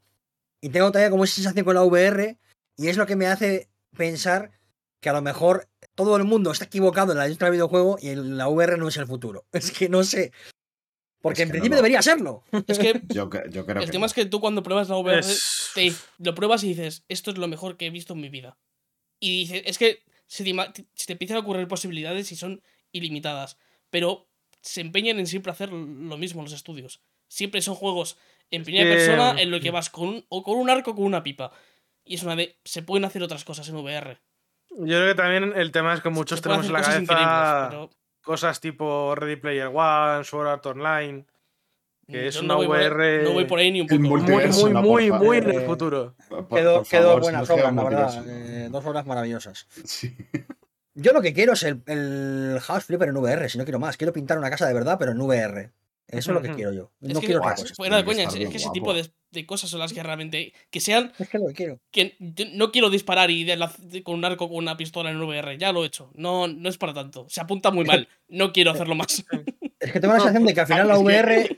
Se apunta mal porque, no, porque tienes que apuntar tú y yo no sé apuntar en la vida real con un arma porque no voy con ella, pues es normal. Porque no, porque no vivimos en Estados Unidos, ¿no? No, soy un adolescente estadounidense. No sé disparar con armas. Yo tengo, tengo la sensación con la VR, al final, es, es- ¿qué es eso? Que al final lo, lo único que te queda después de probar eh, la mirada hasta de juegos es eh, el Alex y el Beat Saber. Y ya. Eh, Mm. Bueno, lo- el MOS también es igual una cosita más distinta. Eh, El MOS yo creo que es una cosa que podrías jugar sin VR y cambiaría poco. Mm, No te por creas, lo ¿eh? que he escuchado, no, ¿eh? Sí Y el Astrobot, por ejemplo, está muy, muy guapo, ¿eh? Es muy, muy bueno. O sea, que dices que es un plataforma, es un buen plataformas y la VR, pues podrías jugarlas en ella, pero no sería la misma experiencia. O sea, le da el extra. O sea, no es una experiencia única, es verdad, de VR, de que solamente lo, lo ibas a poder eh, experimentar eh, con VR, pero el extra que le da a Astrobot la VR no lo puedes tener de otra manera y, y mola tenerlo. O sea, sí que No se sé. pueden hacer. sí Yo estoy un poco con la VR de Sony eh, diciendo, bueno, parece interesante, pero siempre como desde la distancia. Y a mí eso, no sé, a mí no me tienen a bordo. Y Y es que bueno, al final, que el tema es que la VR para mí está. desde- de esa parte de innovación y tal está cayendo al final los estudios indies y, y me da un poco de pena porque Como siempre. ya pero Sí. es que es un, es un tipo de son tipos de juegos este tipo de juegos que para VR necesitan un presupuesto mucho más alto del que pueden tener un juego indie entonces como que Ya, Y decir que aparte, mm, que- que es está, decir, me estás intentando esto- vender. yo digo que me es- está intentando- Ah, venga, tira. que nos atascamos. que, que esto eh, va a ser una hot take un poco gorda eh, el Half-Life Alyx tampoco es tan innovador eh ¡Ojo! Uh, oh. Yo he jugado ya cosas no antes de Half-Life Yo no he Alyx, escuchado que sea tan. eh, que yo no he es- escuchado que sea tan innovador como que es el sumum de, del- de lo que serían. Precisamente lo, lo que tú has dicho de. todo eh, Yo ya he jugado a lo de recargar la, la pistola y no sé qué, no sé cuántos. Vale, sí, pero esto es lo, a lo máximo que se puede claro llegar. eh, es, como es lo que te- literalmente coges las bases que se han establecido de la, U- de, de la VR y haces un juego completo con ello. Bien, claro, exactamente. Claro, porque al final yo los, los juegos que VR que he jugado, la mayoría son cosas que son muy limitadas porque son estudios indies los que, lo- los que los han hecho. Sí, simplemente igual el Alex es el siguiente paso, ¿no? Se empezó con experiencias pequeñitas. Claro, pues eh, Alex ahora me es un ver. juego completo y ahora el siguiente paso son juegos completos que innoven a nivel a un nivel más alto, ¿no? Bueno, al final eh, lo que iba a decir, nos están intentando vender una, un gadget para una consola que va a costar lo mismo que la consola si sigue la, la- lo que hizo la VR primero.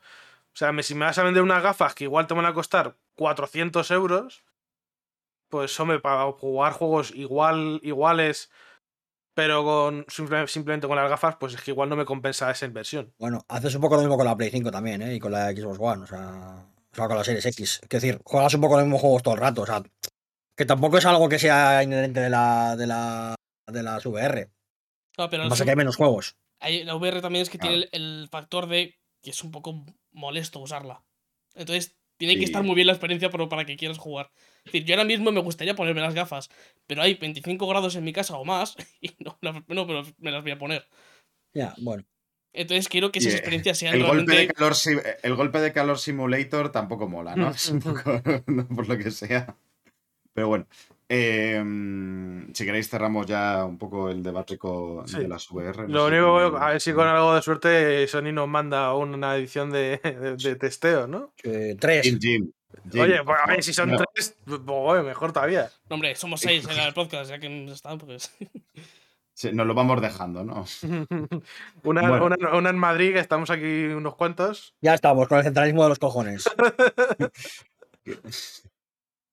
Pero bueno, em, pues hablando no de centralismo, sino de descentralizar, eh, otra de las noticias que, la siguiente noticia que hubo del State of Play es la llegada de, del Marvel's Spider-Man Remastered a PC.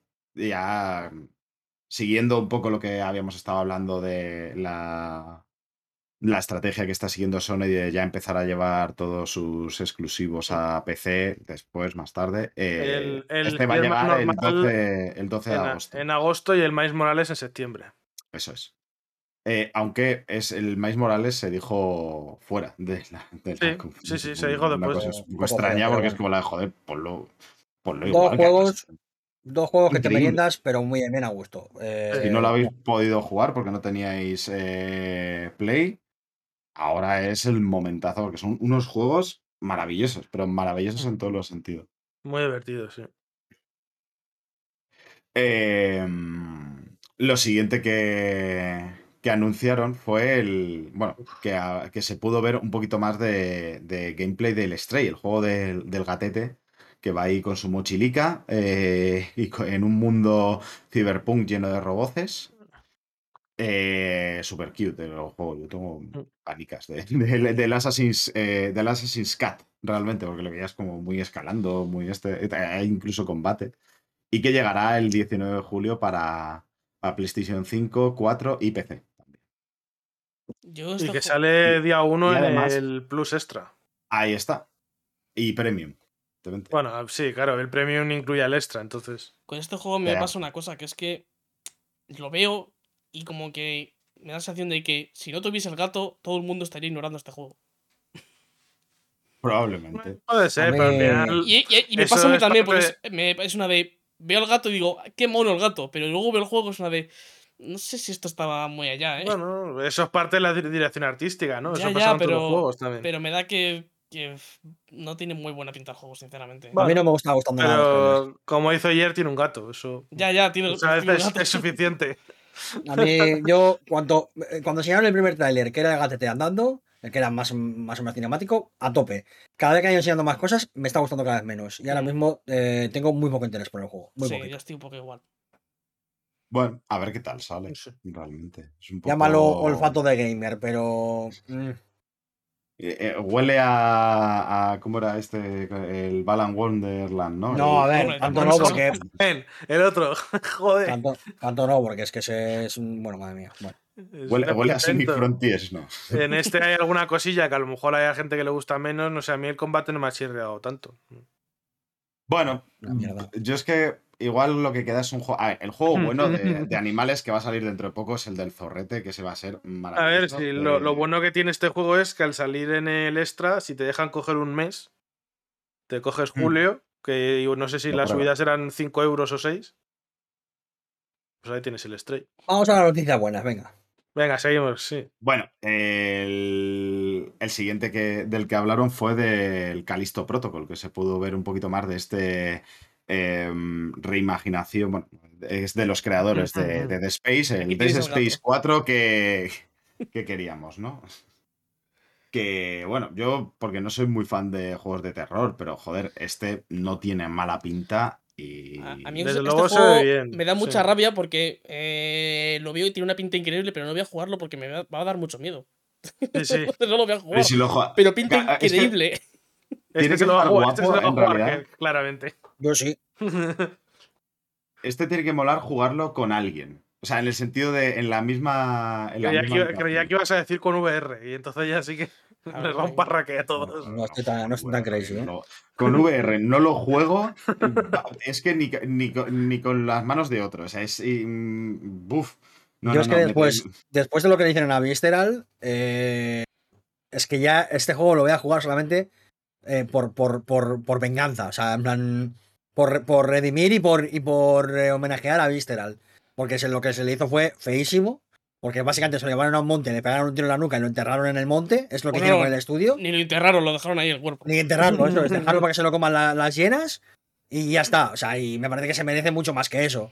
Y, y al final es que el vibe de, de Dead Space que tiene, pues, eh, pues, Sí, bueno, pues sí, sí. evidentemente me lo voy a meter por el culo, pero con la velocidad de, pues, de los rayos suba. Recuerda de pinta, Space madre 100%. Los rayos. Em, que este juego se pondrá a la venta el 2 de diciembre de, de este año. Que por cierto, recordar que además hay un remake del Death Space, pero que ese no llegará como mínimo hasta el año que viene. Está anunciado para que, principios pues, ¿no? del año que viene, me suena. Sí, me suena, sí. O así. Pues, Pero bueno. bu- buena, ver- el- a ver ya, qué bueno, a ver, pasa. pero buena decisión el sacarlo antes del remake ese, ¿eh? También. Hombre, joder, ya ves. Mm. Porque encima es eso, si sale, mm, te, te quitas la... Puedes hacer las ventas antes, sin comparaciones, porque si te sale mejor, pues perfecto, pero si te sale un poquito peor, pues... Pues bueno, mm, puede estar bien. El que tenía una pinta, a mí me dejó con el culete roto, eh, es el Roller Drone, que es el, lo nuevo de Roll 7, los creadores de Oli Oli. Y es un juego... ¿Cómo definirlo? Eh, gráficamente recuerda al Sable, no sé si os acordáis de este juego de ir ahí con la moto por el desierto, que era mm, muy estudio Ghibli y demás, eh, que era precioso, es lo que más eh, destacaba del juego. Y este tiene no, no esa dirección artística, sino esa- ese Es estilo un gráfico. shading muy particular, sí. Sí. Eh, la cosa es que es Tony, Tony Hawk eh, con disparos, con Max Payne. Es un, quizás es la manera que, que tengo de, de definirlo. Eh, vas sobre patines, pegas tiros, eh, son... Es hacer puntuaciones, además. Sí, eh, es, es- es que no es multiplayer este juego, ¿eh? no, no es multiplayer. po- eh, se podía crear, pero no. Era. Porque, claro, se veía como Pues una especie versión multiplayer de esto podría estar muy guapa, ¿eh? Bueno, te- Bueno, ah, o podría, o podría no ser multiplayer porque los juegos, los juegos de competir contra gente no son lo mejor del mundo. Esta es mi, esta es mi opinión. Este tiene la. mm, Vamos, no sé, es que es mm, tiros y, y mientras haces mm, trucos locos. Es Tony Hawk, My Friend Pedro. eh, con la estética del sable. Pues ya está. Pues ¿qué más quieres? Sí, sí. Este, este puede, bueno. este puede estar bien, a mí este me llamó la atención también. Está, está eh, a un paso entre sable y el 13. Está ahí, ahí. Nos está un Sí, un poco poquito. vibes Max Payne también. Es Max Payne. Sí, Max Payne, claro. Mm. Lo que- lo que más, he más que dicho. My Friend Pedro. Ah, bueno, perdón. que me dice más, más que Pedro me da esos recuerdos a Max Payne. Es por el, Lo de- por el lo de- tipo bala, además. sí, sí, Claro, sí. y por lo de las vueltas y tal y todo eso. Sí, sí, sí. Tiene buena pinta, la verdad es que puede. Puede estar bien, sí. Un concepto un poco raro, pero puede estar curioso, sí. Eh, Pues concepto, para conceptos raros, el siguiente que el juego que se anunció, que es el Eternights, que es el juego del, del niño del brazo raro. Ah, sí, el- la mezcla esta de juego de citas y no sé qué otro género es un dating sim y, y- y hack and slash, realmente. O sea, es. mm, Te, te destruyes. eh, usas tu brazo para darle la mano a tu crash y luego lo usas para destrozar a alienígenas, no, no sé qué leches. eh, Un, brazo un poco a lo, a lo avatar, ¿no? Ahí como haciendo cosas raras con el brazo. Bueno, hay, hay un momento un poco turbio, ¿eh? Sí, sí, sí, En sí. el tráiler hay una imagen un poquito turbia, pero bueno, por el resto, bueno, puede estar curioso. Vamos, no sé. es, eh, A Mm. mí me dejó. Fue el momento what the fuck de, de la presentación, quizás. Sí, bastante. El, El- Quizás el que menos me, me interesaba de todo lo anunciado, pero bueno. Es, mm, ¿sabe? En, en todas- normalmente en las conferencias o en eventos de ese tipo siempre hay una parte que es como Marta relleno. Para mí este fue el relleno, sinceramente. Sí, Eh, eh, pero claro, decir- es que realmente para mí este es el único relleno que Sí, sí, sí, te- te- tú- completamente, que eso vale. es lo bueno para mí. O sea, no. Mm. El resto me pareció interesante. Incluso aunque no fuesen para mí, aunque, como por ejemplo, el siguiente que se anunció, me parecen relevantes, me parecen importantes. Eso es. Porque lo que siguiente se vio fue que han cambiado el logo del Street Fighter 6. O sea, eso- Menos mal. Aunque y hay lo han hecho más feo. le está gustando mucho, ¿eh? Es increíble que lo hayan hecho más feo. Yo no lo entiendo. O sea, es como la de- ya no es genérico, ya es original, pero es que casi prefería que el, el- el modo genérico que tenía. Pero bueno, más allá de eso, también se vio eh, Chun-Li, nuevos jugadores, eh, nuevos luchadores. Sí, pero lo impresionante fue cómo está diseñado el tráiler, ¿no? Porque al principio eh, se veía mucho mundo, mucho ambientación y estaba yo, me acuerdo- no sé si lo dijo Kerr incluso, ¿esto qué es? ¿Un, ¿Uno de yo contra el barrio de Street Fighter o, o qué van a hacer aquí con tanto, enseñando tanto mundo? Bueno, eso se ve que tiene que vas a poder andar por esta ciudad, este metro. como el City, Midnight que Club. Como en Midnight Club, vamos, vas a poder ir con el coche dando vueltas y luego entrar a un combate, y cosas así y tal. y eso. Sí. Tiene toda la pinta de que va a ser así. Sí, igual parecido igual también a lo que hacen los 2K con el barrio O sea, y tal. a mí me recuerda Lo eso que- y me da un poquito de miedo, ¿eh? Lo que yo pediría a Capcom, por favor, es que cuando vaya a poner cosas urbanas y, y molonas y tal, que sean fuentes que se puedan leer. Uf, es verdad. Hay algunos nombres que es ahí que pone. He Ahí tenido, que leer, he tenido que ver el tráiler siete veces para entender que la primera vez que aparece un logo es el de Capcom. Ese logo. Uf, uy, es que eh, Capcom con los logos está un poco Virgen Santa. de aquella manera. All over the place. Y Bueno, por pues- cierto, eh, más yo es que tampoco soy muy de juegos de lucha, así que No, yo mm, tampoco. más allá de la relevancia tampoco me interesa demasiado. Aunque bueno, yo qué sé, igual igual para darle un, un tiento, ¿no? Y ver parece que se ve muy bonito. Eso es lo que me Mm. parece. Sí, los toques Sí. así con, no, con pintura spray están, quedan guay. Mola cómo, a- Mm. cómo están haciendo el diseño. Pero es ahí a saber lo que pone. A mí eso, lo, lo que digo, la- el tema este de lo de ir paseándose y tal, como que me recuerda a ciertos juegos y me da un poco de mala espina porque ya sabemos también la trayectoria que ha tenido Street Fighter con el 5 y la monetización y tal. Y me da un poco miedo 5 por ahí, pero No, el 5 fue terrible, ¿eh? espero que hayan aprendido la lección, pero no, no estoy muy convencido todavía, habrá que verlo, pero en cuanto al juego Ya. sí, lo que dices, se ve muy bonito y tiene muy buena pinta. Es verdad. que espérate que no digan, como vimos que no gusta lo del 5, pues vamos a volver a los Season Pass de personajes. No, eso va a estar. Sí, eso Eh. Sí, hombre, Pero vamos, yo lo que espero es que, que por lo menos sea un juego que sea disfrutable y que pueda servir para la escena de competitiva y tal y eso, y que la gente esté contenta. Sí, sí, eso es que... Y, y que salga bien de lanzamiento, pues el lanzamiento del 5 fue un bastante desastre. Bueno, culpa de Capcom únicamente, así que. Sí. Mm.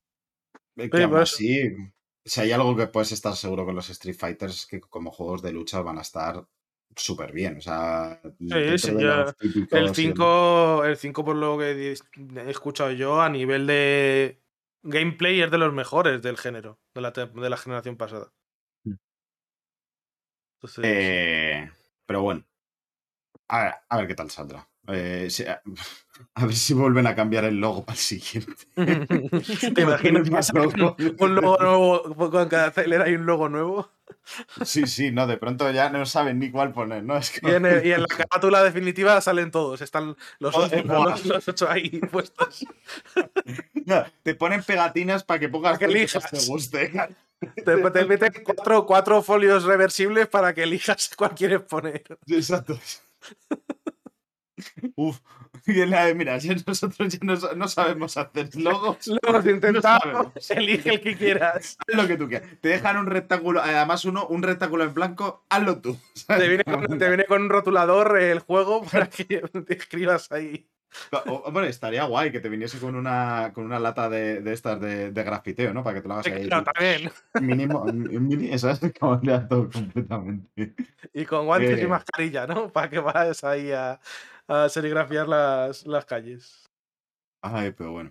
Eh, mm, el siguiente anuncio que hicieron es que Tunic va a llegar a PlayStation 5 o PlayStation 4 el 27 de septiembre. Eh, yo le tengo ganas, además es un buen. Me apetecía jugarlo en PlayStation 5. ¿no? O sea, igual lo juego yo entonces ahí. Eh, que bueno, si, eh, si queréis saber más de Tunic, realmente escuchaos el programa donde Kirk eh, lo alaba como, como merece el juego del zorrete. Eh, Guapísimo. na- eh, y es que los indies, tío, son una puta maravilla. Yo ¿Cómo lo único que os digo es que no lo juguéis en con teclado. Eh, ¿Quién haría eso? Es que. No sé. ¿Quién? No sé. No se me ocurre a nadie. A ver, pero ¿por qué, por qué, por qué merezco yo esto? Menos mal que eh, luego tenemos cositas como el Season, A Letter to the Future, eh, que es este juego de ir en bici, hacer fotos y. Y ya está. Y disfrutar de- del ver- campo eh, mientras vacas. el mundo se va a la mierda. Pero ¿Qué? Y ver vacas. Sí, sí. Y ver vacas. sí que, mm, este juego le tengo bastantes ganas, aunque sabemos que el, el desarrollo, bueno, el, el estudio tuvo algunas noticias un poquito turbias de desarrollo y demás, pero el juego mm, para mí sigue teniendo bastante buena pinta. Seguramente eh, llegará en otoño de, de este año. No se ha dicho exactamente la fecha, pero bueno. Es, el, es un poco el Alba hipster, con lo cual yo estoy a tope Mm. porque Alba me gustó bastante y, y por supuesto que voy a darle al Season y voy a darle 40 interpretaciones diferentes sobre por qué hay una piedra aquí. Y, os voy a hacer lo, que, lo que hace Chuso con el Den Ring, pero a lo puto pedante voy a hacer con ese juego. Y os vais a joder y vais a aguantar, no hay más. Y, y- y mil Mm. fotos, además fotografiando cada paso que da. Voy a, voy a Eh, quemar las fotos que flipas. No, se- de pronto se, se te deshace, ¿no? La cámara, la de ya no, no puede el juego. Dices, por favor, parece ya. No se puede Es ser. Te has quedado sin memoria en el disco duro.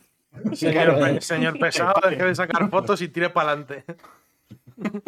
¿Quieres ver el resto del juego? Desgraciado. ¿Quieres tirar? ¿sabes? Estaría tan guapo que el Se juego pone, se se pone, pone violento ese de faltón pronto, en el ¿no? juego. Exasperar a un juego Como- tranquilo, ¿eh? Como reseteado, ¿no? Cuando te decía, en plan de, ¿qué haces que apagando la consola sin guardar? Imbécil. Claro. Ay, ay, ay. Pues ese, el Breath of the Hipster, que a mí es un poco como me gusta llamarlo. Eh, Breath of Malasaña. Claro, exacto.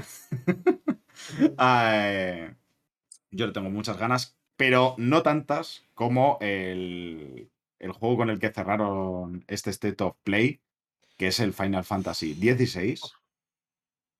Qué espectáculo. Eh, eso sí, eh, un poco retrasito porque se creía que podía salir este año, pero se nos va a verano del año que viene.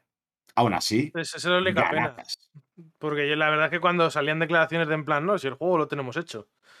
Sí, sí, Pues, hombre, y de hecho lo han pensaba dicho. que para- que iba a salir para finales de año. Sí, sí. De hecho lo han dicho, que el juego está, está terminado. Jugable que de principio a fin. Quien lo quiere, a ver, van a estar este año que queda puliéndolo.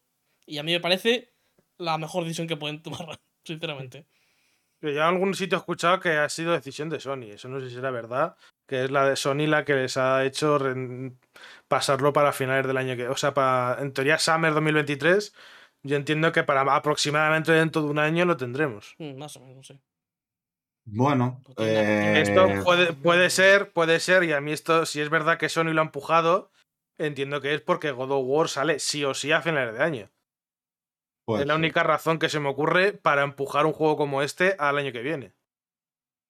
O, bueno. mm, o Porque que- no porque tienes un- igual no- no ese- tienes- Es que no tienes un megatón propio de Sony para estas navidades.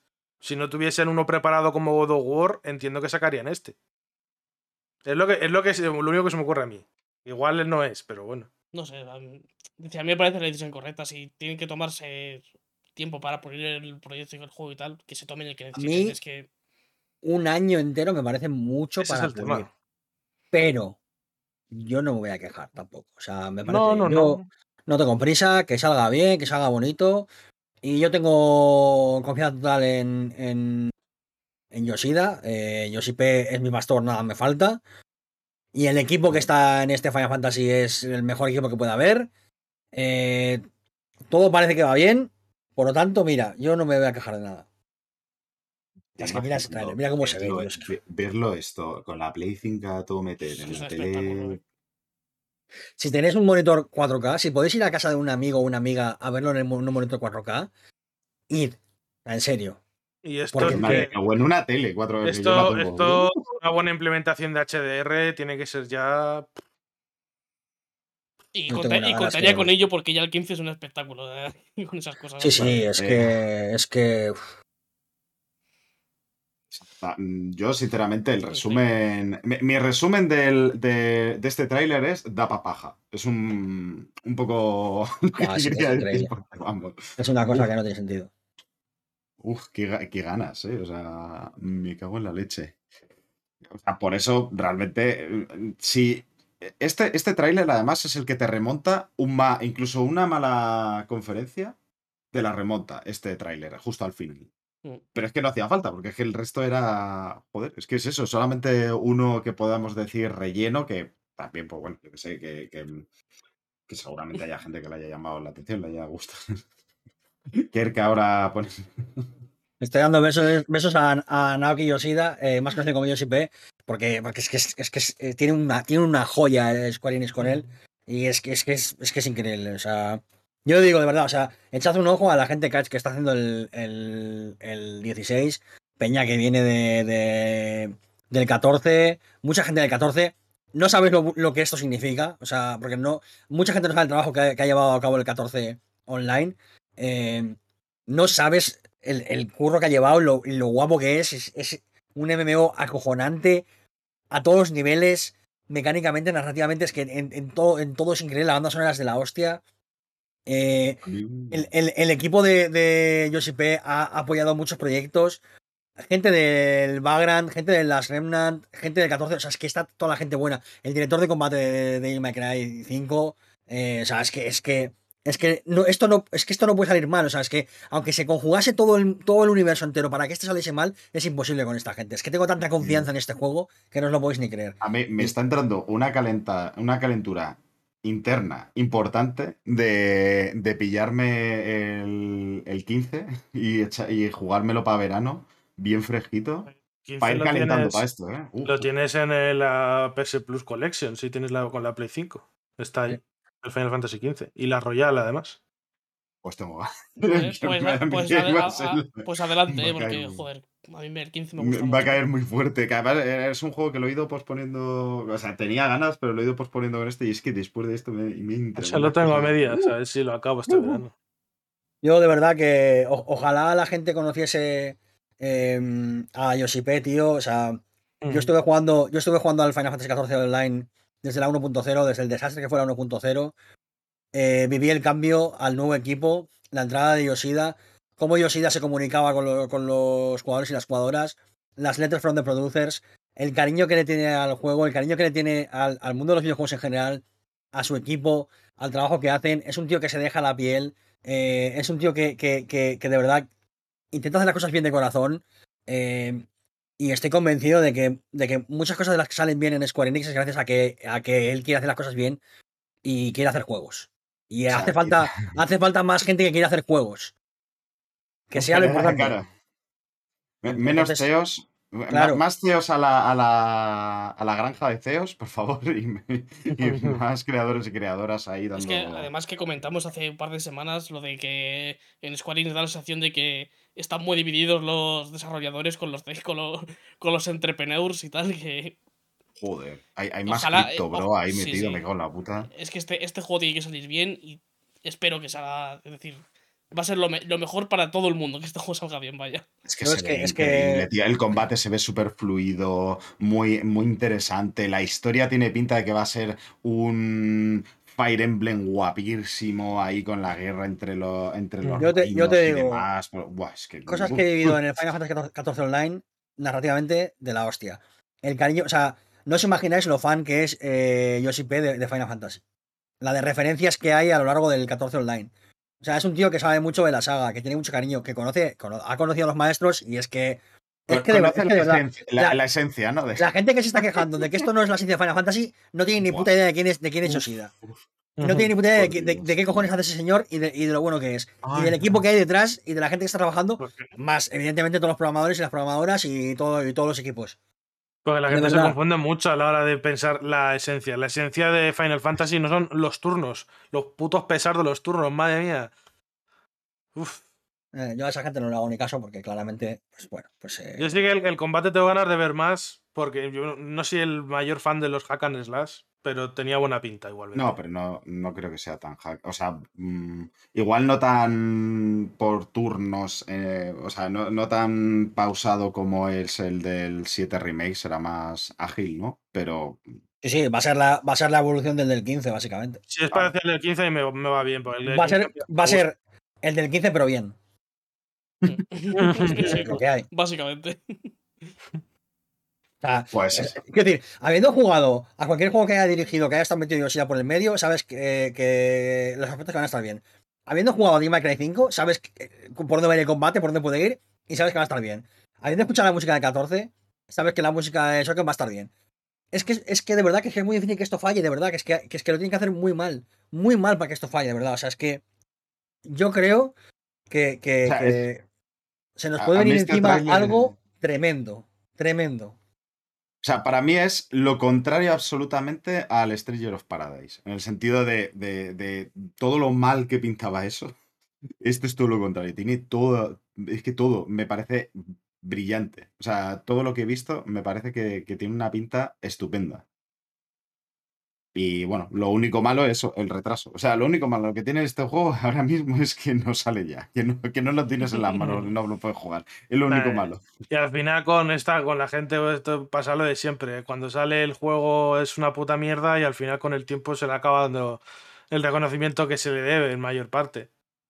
Yo creo que este, o sea, me da a mí que este juego hay mucha, hay gente que va muy a tope, como nosotros, y hay otros que, bueno, pues que, que- van a estar en contra porque quieren estar en contra. Más, Hay gente que pues, nunca le va a gustar nada. Hagas lo que hagas, nunca le va a gustar. Esta gente les haces el 16 con turnos ultra clásicos y te dirán que es que siempre hacen lo mismo, que no innovan. Este juego Es que va a estar en, los- lo en los mismo de Game. Awards compitiendo cara a cara con el Breath of the Wild 2. Yo estoy así, Sí. así de a tope, ¿eh? Es, es Sí, sí. Gotti Material, o sea, tengo sí. claro sí, hombre. Sí, claro, en estos juegos que según lo ves, dices, este va a ser candidato, va a estar en los nominados seguro. Y que no, o sea, candidato y además, no, no solamente candidato de GOTI, que estar en los, o sea, mm, evidentemente es eh, eh, GOTI Material en ese sentido, pero más allá de eso, creo que tiene eh, visos de incluso poder ganarlo. O sea, de, de a mí no me extrañaría que para mucha gente eh, sea su Eh, eh, GOTI, GOTI. Es más, os voy a decir los premios que va a ganar. va a estar nominado a mejor juego, pero no va a ganar el mejor juego. Pero sí va a estar nominado a mejor director y va a ganarlo. Va a ganar también el de mejor banda sonora. Banda sonora. Y va a estar nominado a mejor juego de acción, pero no va a ganar. La, la calidad, la calidad musical que hay en. Square Enix no tiene sentido. O sea, porque imagínate cómo es la, cómo es la cosa para que puedas, entre comillas, prescindir de Shimomura y que no haya ni un puto problema. O sea, ¿cómo, ¿cómo es la calidad música de la gente que hay en Square Enix? Como para que digas, esta, se- esta señora que es una compositora de la hostia y que ha hecho una banda sonora como la de 15, que es increíble, no nos hace falta. Es que no tiene sentido. Y yo No. se, me, se me acaba de ocurrir que podrías darse la, ca- la casualidad de que en 2023 en los GOTY haya eh, pelea Final Fantasy versus Dragon Quest. Sería Bueno. bastante interesante. Pelea, dices tú, pero. A ver, yo diría paliza, ¿no? Realmente, o sea, abuso. No se puede. Yo- No entiendo.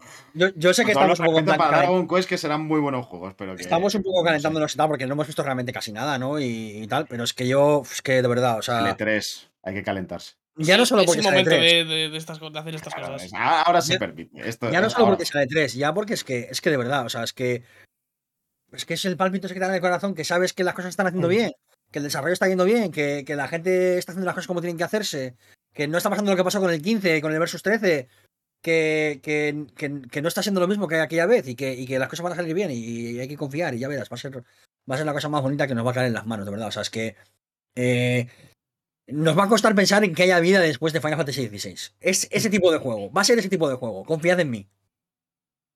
Yo personalmente tengo un poquito más de ganas al próximo Dragon Quest, pero este tiene muy buena pinta. Tú ya sabemos que eres un agente del caos y que vienes eh, de la- del mismo infierno para jodernos la vida, ya lo sabemos. Pero, pero por Dios, que Sergio.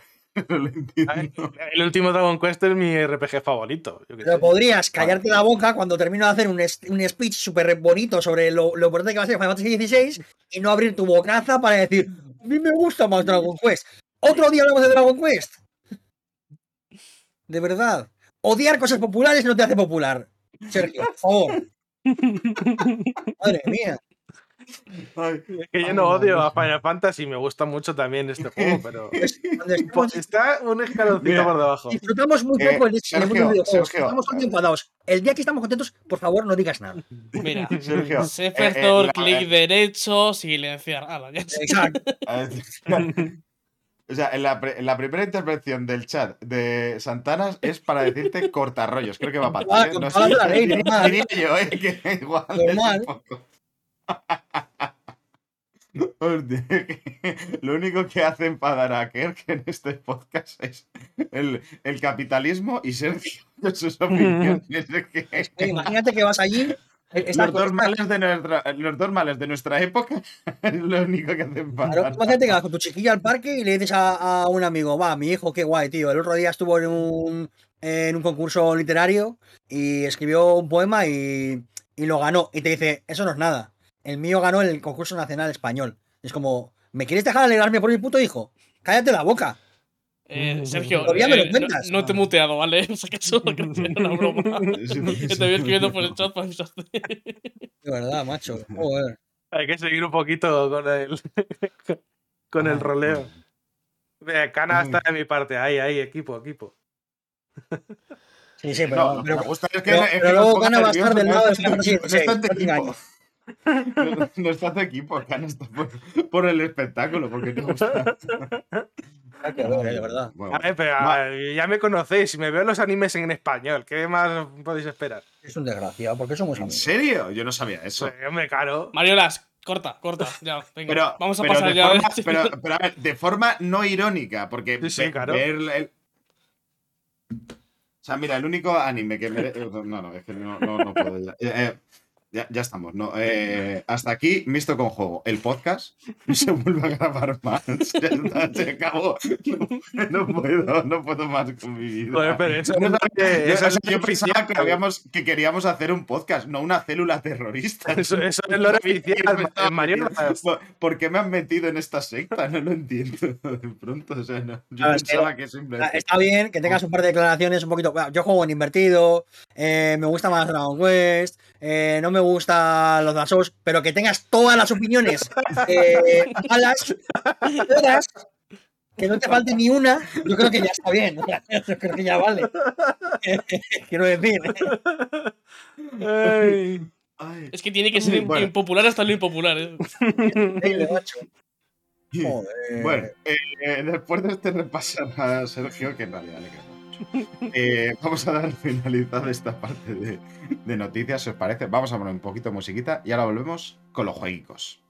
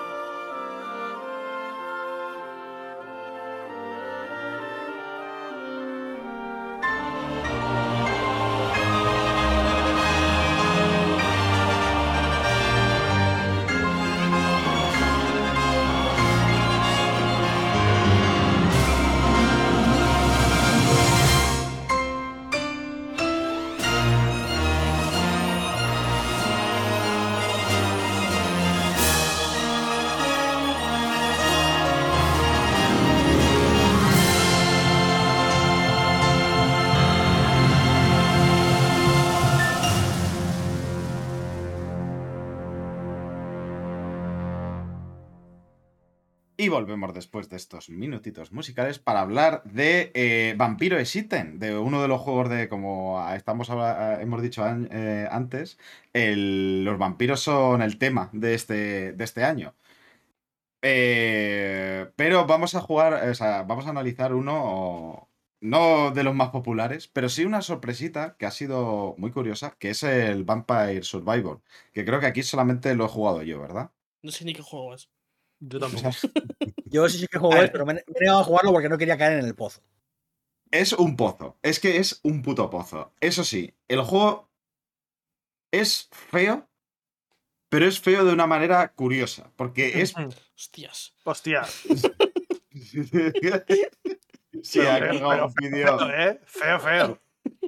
Ha, puesto Ah. un vídeo Kirk. No, pero es que luego. si Es que más feo que sea, yo el juego este, no, No, pero, eh, pero es que lo que ocurre es que tiene muy mal, muy mal escogido el, el, por así decirlo, la dirección, por así, no tiene como mucho sentido.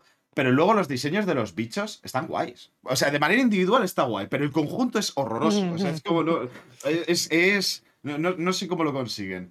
Pero aún así, el juego es pura droga. Eh, ¿En qué consiste el juego? Mira, lo, va poniendo un pequeño gameplay eh, Kirk. El juego empieza, es un, un estilo diablo, por así decirlo. Vienen oleadas de enemigos, en este caso. eh, y tú vas a hacer... ata- so- Lo único que puedes hacer es moverte, de hecho, al principio. Los ataques son automáticos, que es un poco la gracia. Al principio, eh, el primer personaje juega con un, con un látigo que ataca en una dirección y solamente de manera horizontal, no puede atacar hacia arriba. De tal manera que tienes que irte viendo cómo Tienes que vas. colocar, que- vamos, para atacar, ¿no? Te- Exactamente. El, el juego lo único que te pide es que sobrevives lo máximo posible. Mm. En un principio, porque luego tiene mucha más profundidad. Que es la, es la cosa, que es que este juego parece súper simple al principio, parece una puta chorrada, y luego tiene una profundidad que no, no te lo esperas de ninguna de las maneras. La cosa es que eh, los enemigos, cuando mueren, van soltando eh, unos cristalcitos que son de experiencia. Y tienes que ir recogiendo esos eh, cristalcitos para ir subiendo de nivel e ir potenciando a tu personaje, porque según va pasando el tiempo, las oleadas de bichos se hacen más grandes, eh, vienen bichos más duros, vienen especiales, que los especiales mm, al principio puedes pensar que es mejor intentar evitarlos porque tienen mucha vida y hacen bastante daño, pero luego son importantes eh, ir a por ellos si quieres hacer buenas runs. Eh, porque esto es de las cosas que tiene el juego, de, profundidad. ¿Y cómo subes de nivel? Pues más que subir estadísticas per se, lo que haces es eh, empezar a tener nuevos ataques o eh, hay algunas mejoras que sí que son más de, de aumentarte la vida y demás, pero en general vas a querer aumentar ataques. Pues por ejemplo, un hacha, como, como se está viendo en el vídeo, que hace un barrido de arriba hacia abajo y eh, ahora te permite poder atacar a los de, a los de arriba y, y a los de abajo. O mejorar, por ejemplo, el látigo y que ahora dé una, una, un, eh, un latigazo hacia adelante y otro hacia atrás seguidamente. El juego, lo que es, es un, en, e- en esencia, se podría decir que es como un bullet hell. Lo que ocurre, en, este caso, las bullets, las balas, son los enemigos que van hacia ti. Pero, en vez de intentar evitarlo eh, a los bichos, tu manera de evitarlos, en vez de esquivando las bullets, es siendo tú otro bullet hell. Ser un bullet hell más poderoso que el que te está viniendo. Es, eh, es un concepto como muy, como muy bizarro en ese sentido, pero es súper adictivo. O sea, es. es el, el ir subiendo y el hacer las estrategias, como digo, al principio dices, bueno, me vienen muchos enemigos. De pronto te viene el especial. La cosa es que esos especiales te sueltan unos cofres, si los matas, y esos cofres te dan una mejora extra. O sea, es como una subida de nivel eh, eh, gratuita, por así decirlo. Que, lo cual viene muy bien, claro. Si quieres durar más, cuantas más mejoras, mejor vas a ser. Lógicamente. Eh, y además te da dinero. Con ese dinero, eh, luego en la pantalla, fuera de la pantalla de juego, eh, puedes mejorar a tu personaje las partes más, De, de manera permanente, de manera que cuando entres, pues a lo mejor tienes más vida, tienes regeneración de vida, o el cooldown entre los ataques es menor. ¿Qué pasa, Sergio? No, me gusta que ha puesto Lorenzo que en 2009 se lo hubiese jugado muy a gusto y le responde Lesar que esto en 2009 ya era retro. La verdad que sí, ¿eh? O sea, es que. Es muy cierto. Que yo, la verdad, cuando lo he visto, he dicho, esto te pinta de juego de móvil y, y efectivamente ha salido en móvil también. El, el este juego. Sí, pues posiblemente, claro. Si al final lo único que Sí, que ya salido en. Android, en Mac, en Windows. En- O sea, yo lo juego en. Yo lo juego en ordenador, pero porque está en el Game Pass. Y. Pero creo que está por un euro y medio. O sea, es súper baratito. Y Mm. la cosa es que tiene mucha más profundidad de lo que podría esperarse porque tienes varios personajes, vas a... va- em, cuando consigues eh, re- em, ciertos objetivos dentro de los, de los niveles, puedes desbloquear nuevos niveles y los niveles, el, cómo está diseñado las oleadas de bichos es muy ingenioso en cada, en cada, e- e- en cada lugar porque te van viniendo eh, de determinada forma y, según vas aprendiendo el cómo te vienen, te va a interesar. eh, igual tienes que hacer una estrategia de cómo me voy a enfrentar a esta horda para conseguir pasar esta última oleada que antes me ha matado. Porque hay veces que, que de pronto te vienen oleadas de bichos, pero de pronto te viene como una manada, por así decirlo, de bichos muy rápida y si no tienes la suficiente capacidad, si no tienes un, si tu bullet hell, por así decirlo, no es lo suficientemente fuerte, seguramente te haga mucho daño si te pilla. Entonces tienes que estar esquivándolos, te cambia un poco cómo, cómo jugarlo. O si eres muy fuerte, es una fuente de experiencia magnífica de pronto, ¿no? Que puedes ir y, y darle. Y es muy satisfactorio. O sea, a nivel de sonido, o sea, como de, de- de la misma manera que te digo que feo, feo un rato. Pero a nivel de, de sonido, de- del, del cómo mueren los bichos, que son como, suena casi como palomitas, es como pop. Es es súper gratificante y cuando recoges los, los la- las estas también tiene un sonidito súper chulo. O sea, em, una de las cosas que me sorprende del juego es y que me gusta mucho eh, que no me gusta mucho reivindicar de los juegos es que el apartado sonoro sea gratificante, que es muy que no se suele de- se suele como dejar un poco de lado, pero la importancia el sonido de la moneda de, de Super Mario, que es que es Sí, sí, sí. maravilloso. O sea, es No, lo y que que cuando, cuando lo hacen bien te acuerdas. Porque yo todavía me acuerdo, por ejemplo, de las mochas del Battlefield 1. Yo creo que me acordaré de toda la vida del sonido de las mochas de Battlefield 1. No hay Pues, mejor sonido para las La, mochas. la hitbox del Call of Duty que lleva estando 10 años y 10 años que lleva estando bien, Sí, por ejemplo. pues es un poco, es un poco eso. A ver, no, mm, sinceramente, yo recomiendo probarlo porque eh, sí, gráficamente te puede parecer muy feo, normal, porque lo es. Digo que, digo, eh, vuelvo a repetir que más que feo, eh, o sea, de manera individual no son tan feas las cosas, pero el conjunto es horroroso. Pero es que según estás jugando te olvidas de todo. Y mm, a mí me ha sorprendido mucho. Y vamos, que es muy, es súper divertido. Está ahora mismo en Game Pass. si tenéis Game Pass, darle un tiento. Y aunque con cuidado. O sea, eh, voy a poner aquí un poco el. el que Disclaimer. salga un cartelito ahora, un poquito el disclaimer de- del Ministerio de Consumo de eh, consumir con precaución, ¿no? Porque ahora mismo. eh, es- Que además tiene pinta un- de ser de esos juegos que, que tienen el equilibrio perfecto entre eh, reaccionar a lo que sucede, planear como dos, dos, tres segundos por delante de donde estás eh, y estar siempre haciendo algo, siempre atento a una cosa, siempre vigilando un lado y nunca dejas de tener el, el spam de atención, digamos, todo el rato en el juego y te mantiene todo el rato muy activo. Y entonces sé que va a ser un juego que si me pongo a jugar me voy a enganchar como un perro y no quiero. Pues sabes lo o que sea, te es un digo. juego de, es un juego de zona. en Está manera, gratis. es en, Android está gratis. Sí, sí, que sí, creo que se puede jugar en navegador este juego, o sea, no te digo más. Sí, sí, sí, es que, a ver, es que es más sencillo que el funcionamiento de un chupete, pero joder, mm, muy Yo lo recomiendo mucho, darle, darle un tientecito, aunque eso, cuidado, porque puede provocar adicción.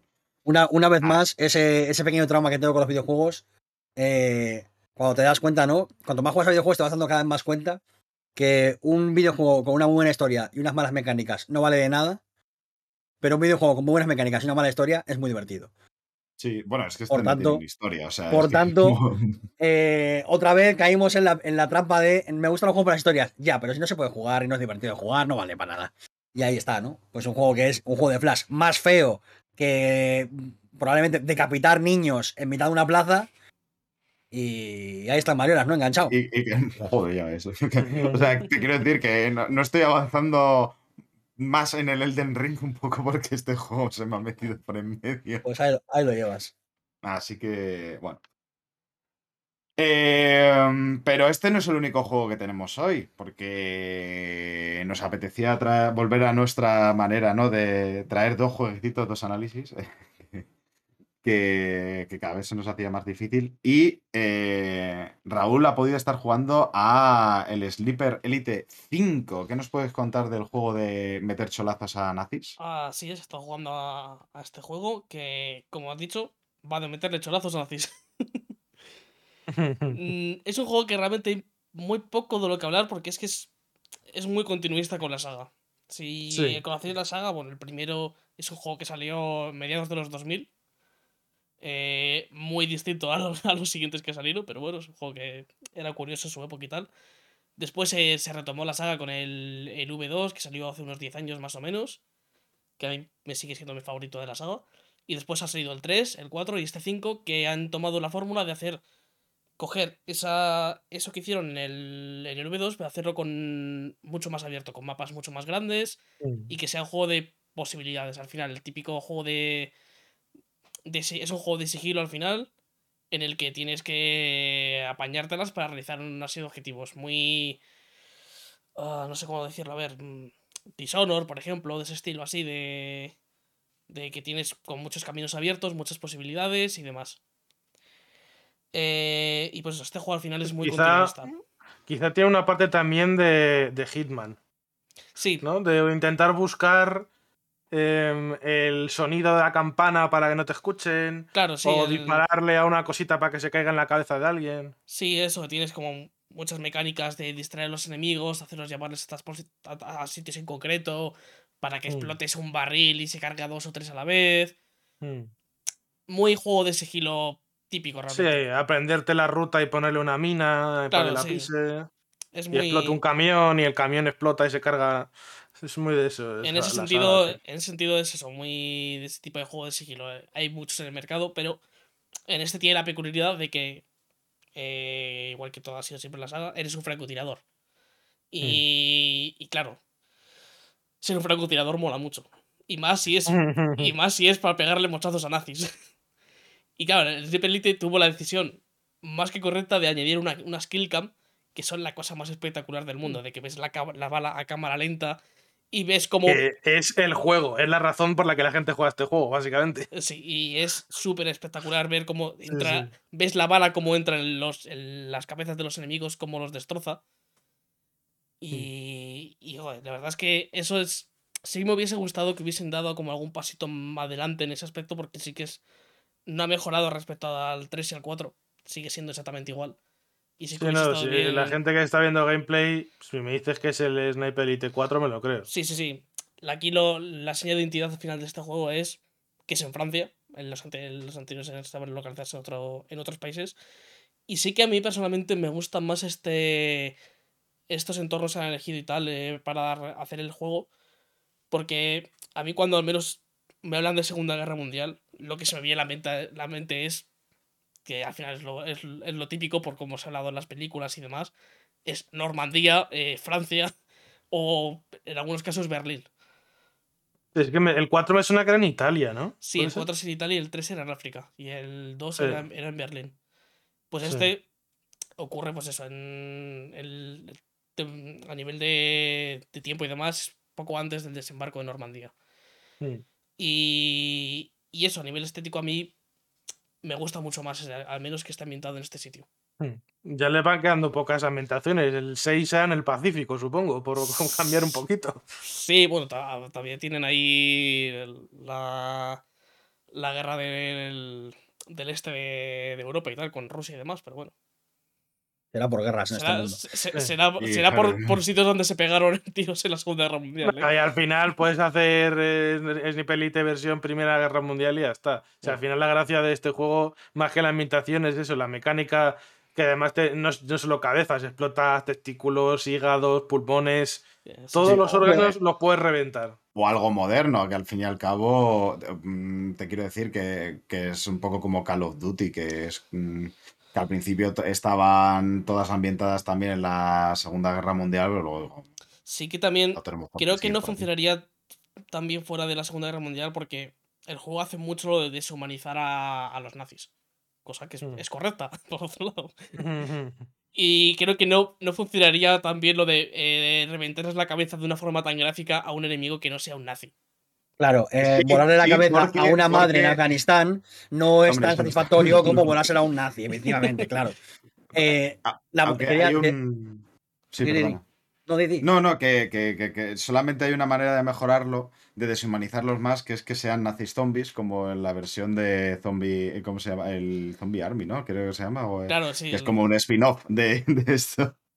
Y Sí, es a mí lo que me pasa con, con los Sniper Elite, con el 3 y el 4, que son los que más he jugado, eh, es que es muy capaz de ofrecerte eh, un, un gameplay más cercano al Hitman, ¿no? De filtrarte poco a poco, tal. Pero las partes en las que estás apostado en una posición durante a lo mejor 5 o 10 minutos de juego real, Mm. esperando al tiro perfecto, me parece que es donde está la esencia de verdad. No tanto en la kill cam, no tanto en. Me me parece que es ahí.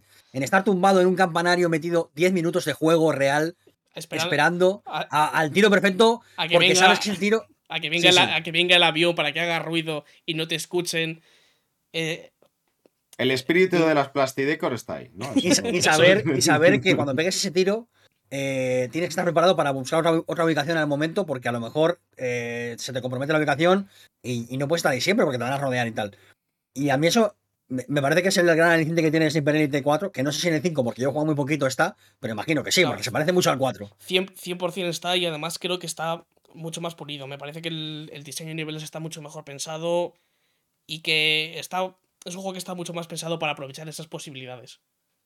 Siempre te da muchas opciones para reubicarte, para, para moverte de posiciones, para utilizar muchísimas opciones que te da de lo que he comentado, de, yo qué sé, eh, utilizar, puedes hacer, por ejemplo, para camuflar tus disparos, pues puedes hacer ruido con ciertas cosas. Lo que he comentado de esperar que pase un avión, pero puedes trucar, eh, trucar un motor para que se estropee y empiece a hacer explosiones y haga ruido. Está eso- cuadro también. Sí, eso también hace que los enemigos vayan a investigarlo, lo cual te da también más posibilidades. Puedes hacer lo mismo con las alarmas, con otro, Mm. unos cuantos objetos que más que por el escenario te da. Al final es un juego, es un, eso es un juego de posibilidades y de hacerte tú la ruta para llegar a, a tu objetivo y hacer, hacer lo que tengas que hacer en, cierto sitio. Yo lo que, lo que no estaba muy convencido en los anteriores, que no sé si en este seguirá, es que al, al hacerlo mundo abierto había como zonas muy concretas donde hacer cosas y el resto era un mapa vacío en el que no lo único que hacías era correr de una zona de objetivos a otra zona de objetivos. Ah, Aquí creo que está bastante mejor medido eso. Sí que. Lo que digo, nivel- el diseño de niveles creo que sí que ha mejorado bastante. Está. Siempre hay como cosas que hacer. y Siempre. Las partes esas que son más de camino de un sitio a otro. Son al final cosas que tienes que hacer con sigilo. Porque siempre hay. A que sea dos o tres enemigos sueltos por cada lado. Tienes que tener cuidado y demás. Siempre. Entonces está muy bien pensado en ese aspecto. La parte que jugamos en cooperativo eh, Raúl y yo, sí que tenía la sensación siempre de que te podías cruzar con una patrulla en cualquier momento Hmm. y como que no, no valía correr por cualquier parte. Que si querías correr tenía que ser por una esquina, cerca de un arbusto, vigilar muy bien dónde andaban las zonas para esconderse porque en cualquier momento, a la vuelta de un camino, aparecía una patrulla nazi y, y si te pillan estás jodido porque da la alarma y tal y todo el rollo. Mm. Entonces sí que al menos a mí me pasaba eso, que, que tenía la sensación todo el rato como de que... De que todo puede salir mal en cualquier momento si no te lo, si no te lo tomas en serio, No, vamos. Y también el juego está pensado para que en- si sale mal tengas muchas opciones. Porque como buen juego de sigilo que tiene que ser, los enemigos te pierden la pista si desapareces. Es decir, ellos saben dónde te han visto la última vez, si investigan ahí, no te encuentran, pues ya se pueden investigar por otros lados. Si ve que al rato siguen sin encontrarte, pues ya te dejan de buscar. Entonces, aunque la acabes liando y te descubran y tal, siempre tienes la posibilidad de, de volver otra vez al, al sigilo. De recuperarse. Claro, exactamente. Que eso es, es una decisión correcta, vaya, tiene que ser así. Porque si no, puede resultar muy, muy frustrante. Y lo que ha comentado, que es una cosa que- que ha comentado, que es que uno de los añadidos de este juego, que creo que no estaba, a menos no me suena, que es que tiene eh, campaña cooperativa.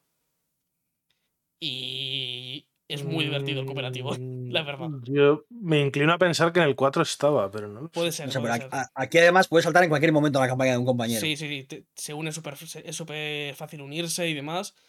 Y, joder, funciona muy bien el juego en cooperativo. Jugamos poquito, pero lo que jugamos creo que funcionaba realmente bien. De hecho, tengo Sí. ganas de darle más. O sea Sí, que- sí, sí. El 4, el 4 también tenía campaña cooperativa, Mm. sí. Pues el cooperativo, al menos, creo que funciona especialmente bien en el juego. Pero tenía invasiones. Claro, Ay, Es- Yo qué sé.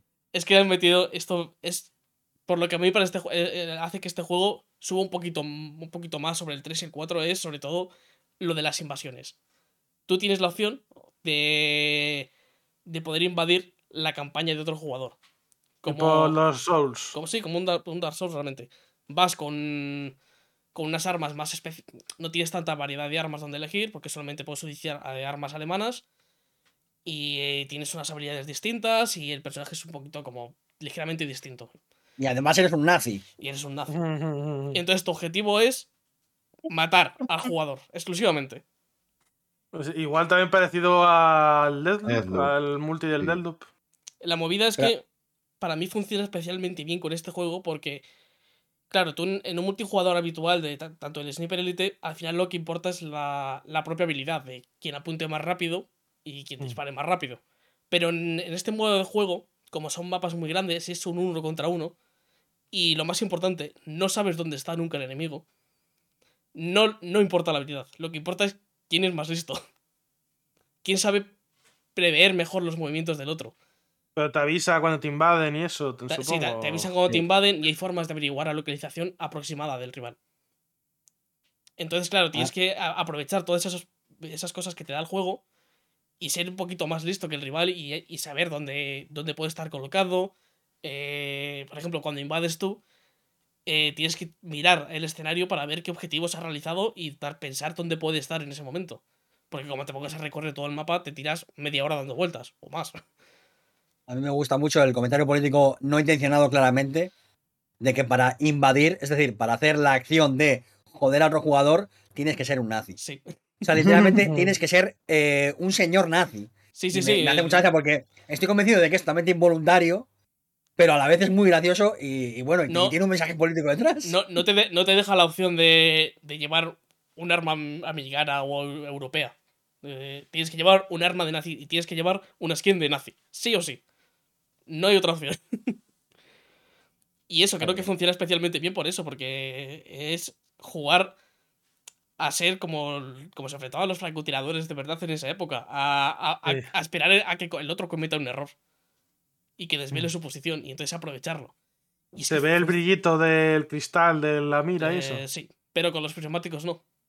Entonces ahí tienes el truquito Claro. de poder averiguar dónde está el otro y demás. El juego te da muchas opciones para al final para averiguar dónde puede estar el, el invasor o eh, al que, al que has invadido. Y es que funciona especialmente, es que funciona muy bien, ¿eh? Es que. Y es que además cuando, cuando te invaden es como. eh, una, una capa más de presión que te, te cambia la- por completo como la, la forma en la que vas a jugar. Está muy, muy bien implementado. Funciona muy, muy bien. A mí me Pero parece de verdad. Tranquilo, Mariola, que se puede desactivar, ¿eh? Se puede desactivar. Ya, bueno, a mí, a mí en general yo no soy muy fan. Eh, a mí donde más me decepcionó igual era... No, claro, se, se puede desactivar Eh. y además también hay una decisión que me parece bastante acertada. Es que tú sigues teniendo puntos de control cuando te invaden. Ahí lo- está un poco la cosa, que, muchas no- veces me... Tienes dos opciones cuando te mata un invasor. eh, o cuando te- bueno, de hecho, no, cuando- no solo cuando te mata un invasor, sino también cuando te, cuando te matan durante la invasión. De cargar el punto de control último o volver al inicio de la invasión. Es decir, a- a- antes de que te hubiesen Mm, invadido. antes- ahí está guay. Eh, O sea, a mí, por ejemplo, me molestó en Deathloop, por ejemplo. Al principio me gustaba mucho la mecánica, pero luego me- se me acabó haciendo aburrida porque era demasiado habitual. Y entonces creo que además jugaba un poco en contra de... O sea, en vez de ser ese momento de yo tengo mi plan y de pronto a- entra algo disruptivo y tengo que improvisar, mola, pero cuando sabes que te va a ocurrir todo el rato, Ya. ya, no es algo imprevisto, es algo con lo que sabes que tienes que lidiar, es una mole- o sea, se convertía en una molestia Mm. en ese sentido. Claro, aquí Entonces, más, creo que estaba hecho más o menos para que pase una vez cada media hora de juego. Más o menos. eso Yo he, tenido, yo he tenido como partidas en las que a lo mejor más o menos cada misión, si haces todos los objetivos y tal, te dura una hora más o menos, o una hora, hora y media como mucho. A mí alguna vez se me ha alargado a dos porque me quedo 15 minutos apuntando al mismo sitio con, con la mira, pero más o menos por ahí, una, una hora y algo. Y ocurre eso, una, dos invasiones por partida más o menos. A veces me ha pasado así que tres si se me alarga mucho la partida, pero ya como la tercera, literalmente antes de que termine, el, termine la misión. Y si terminas la misión, terminas la misión. Es decir, que no tienes que... No, hay que tiene- esperar a que acabe, ¿no? Claro, no, no tienes por- no, te, no te limita a que tengas que matarlo. Es decir, tú puedes seguir tu partida y continuar con tus objetivos y demás e ignorar por completo al, in- al invasor. Y puedes terminar la partida y el invasor se va a su casa. Y has ganado tú porque has terminado la partida. ¿Multijugador clásico tiene? Porque los, el Sí. 4 y el 3 me suena que también tenían. Sí, tiene dos modos de multijugador. eh, lo que es el, el típico. De Todos contra todos. un todos contra todos, de duelo por equipos y duelo por escuadras. Y después uno que es eh, lado contra lado, se llama o algo así. Que son. Es un, equipo un equipo contra otro de 10, 10 contra 10, creo que son. Y hay una zona en, el- en mitad del mapa pues, que no se puede atravesar. Está en rojo y no hay manera de acceder a ese lado. Entonces es dispararse desde un, desde un lado del mapa hasta el otro con francotiradores y hacer bajas. Te- Está te muy guay ese entendido- modo de juego, es muy Fíjate lo mal que estoy, eh, lo cansado que estoy, que te he entendido helado contra helado. Me ha hecho, me ha hecho gracia. Jugando a Star Wars con los calipos. Hostia. Ese modo de juego, la verdad es que es bastante divertido porque ahí sí que es. No es como lo que explico antes de las invasiones, que es más eh, intelectual el combate que otra cosa. Aquí no, aquí es pura habilidad. Pero está muy guay, es bastante divertido. Y después tiene un modo de, de oleadas que también está O bastante sea, la es, es tan intelect- es tan intelectual, ¿no? Como discutir por Twitter con nazis. También, o sea, todo lo que tenga que un poco. Y después eso, el modo, un modo de supervivencia que es aguantar oleadas y que no tiene mucho más, pero que está bien, que funciona bastante bien. Y joder, la verdad es que es de los pocos juegos que me ha pasado que últimamente no me pasa muy a menudo de termino un juego, normalmente lo dejo. Aquí me he pasado la campaña y estoy siguiendo jugando al multijugador y al modo este de las invasiones y tal, porque es que me, me divierte muchísimo, ¿eh? Me lo estoy pasando muy muy bien jugándolo. Cada partida que he hecho, me, de verdad, me, divertidísima. Mm. Y, y pues ya estaría. No. Si habéis jugado, os ha gustado el 3 o el 4, es más de lo mismo, yo creo que os va a gustar. El mismo juego 5, ¿no? Es el, un poco... el mismo juego 5, pero con unos Ujú. extras que a mí personalmente me gusta mucho. Es que lo de verdad, lo de las invasiones es que creo que es una idea buenísima y que funciona muy bien, ¿eh? Estoy. eh, de verdad es que me ha flipado la idea. Al Eh, final mola bastante, o sea, la broma del mismo juego, eh, en el sentido, o sea, yo creo que es- se nota que es un poco irónica porque además, precisamente yo creo que un poco el desarrollo de franquicias y demás, yo creo que también tiene que ser un poquito así, de decir, no tienes por qué hacer un juego completamente nuevo cada vez que haces una nueva esta, sino que puedes decir, ah, pues en este voy a intentar, voy a juguetear con esta nueva idea, con este añadido, con este retoquito, ¿no? Para, para ver qué tal funciona con el sistema. Y, Sí, ¿no? y Es un es poco que- loco. Además, la gente que hace los Sniper Elite no es un estudio especialmente grande. Es, yo creo que entra den- dentro del marco de, de AA. doble. Entonces, el hecho de que al final reutilicen y recojan muchas cosas de los juegos anteriores, creo que es algo positivo porque a- a- da la sensación de que, estés, que estás jugando un AAA. Pero sabes que realmente no, porque es el mismo juego. Entonces, como que, quiero- como que saben reutilizarlo, al reutilizar todo esto, pues necesitan gastar menos dinero en hacer un juego que sea mucho más competente.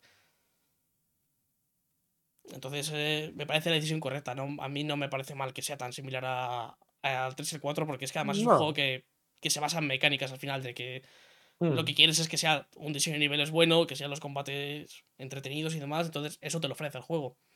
Si está bien, me da igual, como si haces 15. Quiero decir que eh, una de las ventajas de hacer el programa en directo es que acabamos de ver como una persona ha sufrido las consecuencias de haberle recomendado un juego, que es que él le salía hasta en el chat diciendo vaya vicio al vampiro este. Sí. Que, que literalmente el resumen del juego, o sea, vaya vicio el vampiro este. Es un poco, podría ser el subtítulo del Vampire Survivors. Pero bueno. Que luego, así para terminar, decir que el juego está en el Game Pass, que eso siempre es un añadido importante. Sí, muy si no tenéis eh, Game Pass, es el típico juego que en todas las ofertas va a estar y es muy probable que de aquí a 3-4 meses ya lo veáis por 20, 30 en alguna Sí, oferta y, así. y en menos de un año O seguramente Epic alguna vez la está. habrá regalado, ¿no? Alguno de Sí, ellos. probablemente en el Plus han dado el 3 y el 4, yo creo. Sí. Sí, Es que el es- típico juego que acaban dando en el Plus o que está por, por 9, 10 euros al año. O sea. Y eso es, es una saga que está muy entretenida, muy divertida. Sí, sí, sí, son juegos muy divertidos. Y joder, que el- en lo de también lo de la campaña cooperativa, es que eso también está muy guay. Que siempre mola. Además que es un juego como muy que la, la historia te da bastante igual.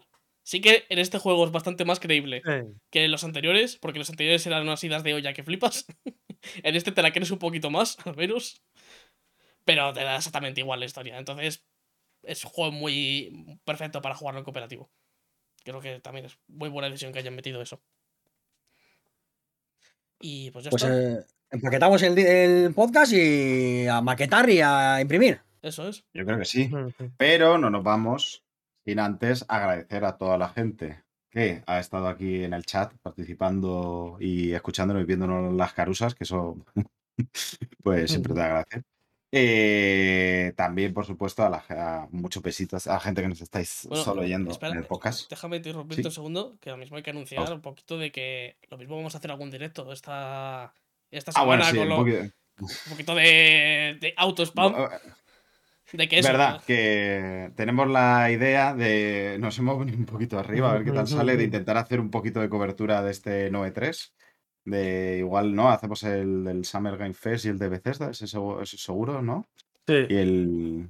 No sé si había otro, ¿no? El que habíamos dicho, el Tribeca puede ser. O... Sí, lo, ya lo iremos, Claro. lo iremos contando. sí. Bueno, como luego también Kerk hará en su canal alguno y tal, pues eso por redes supongo que lo avisaremos. Y Full tal. cobertu- sí. cobertura, cobertura total entre el canal de Kerk y el de Mesto con Juego. Esto es. Os vamos a cubrir, eh, gente. Eso es lo que vamos a hacer. Vamos a cubrir. Eso, vamos a ir a vuestra casa y vamos a poner una mantita. Poneros en fila. O vamos... No iba por ahí yo, por la manta. No, bueno, No. Ya me imaginaba yo que no. El que quiere cumbrir, que no es lo. Eso es. Bueno, eh, pues eso. Eh, que muchísimas gracias por escucharnos. Muchas gracias a Raúl, Kerk y Sergio por estar aquí a mi ladito comentando todas estas cositas bonitas y hablando de los jueguecitos tan buenos.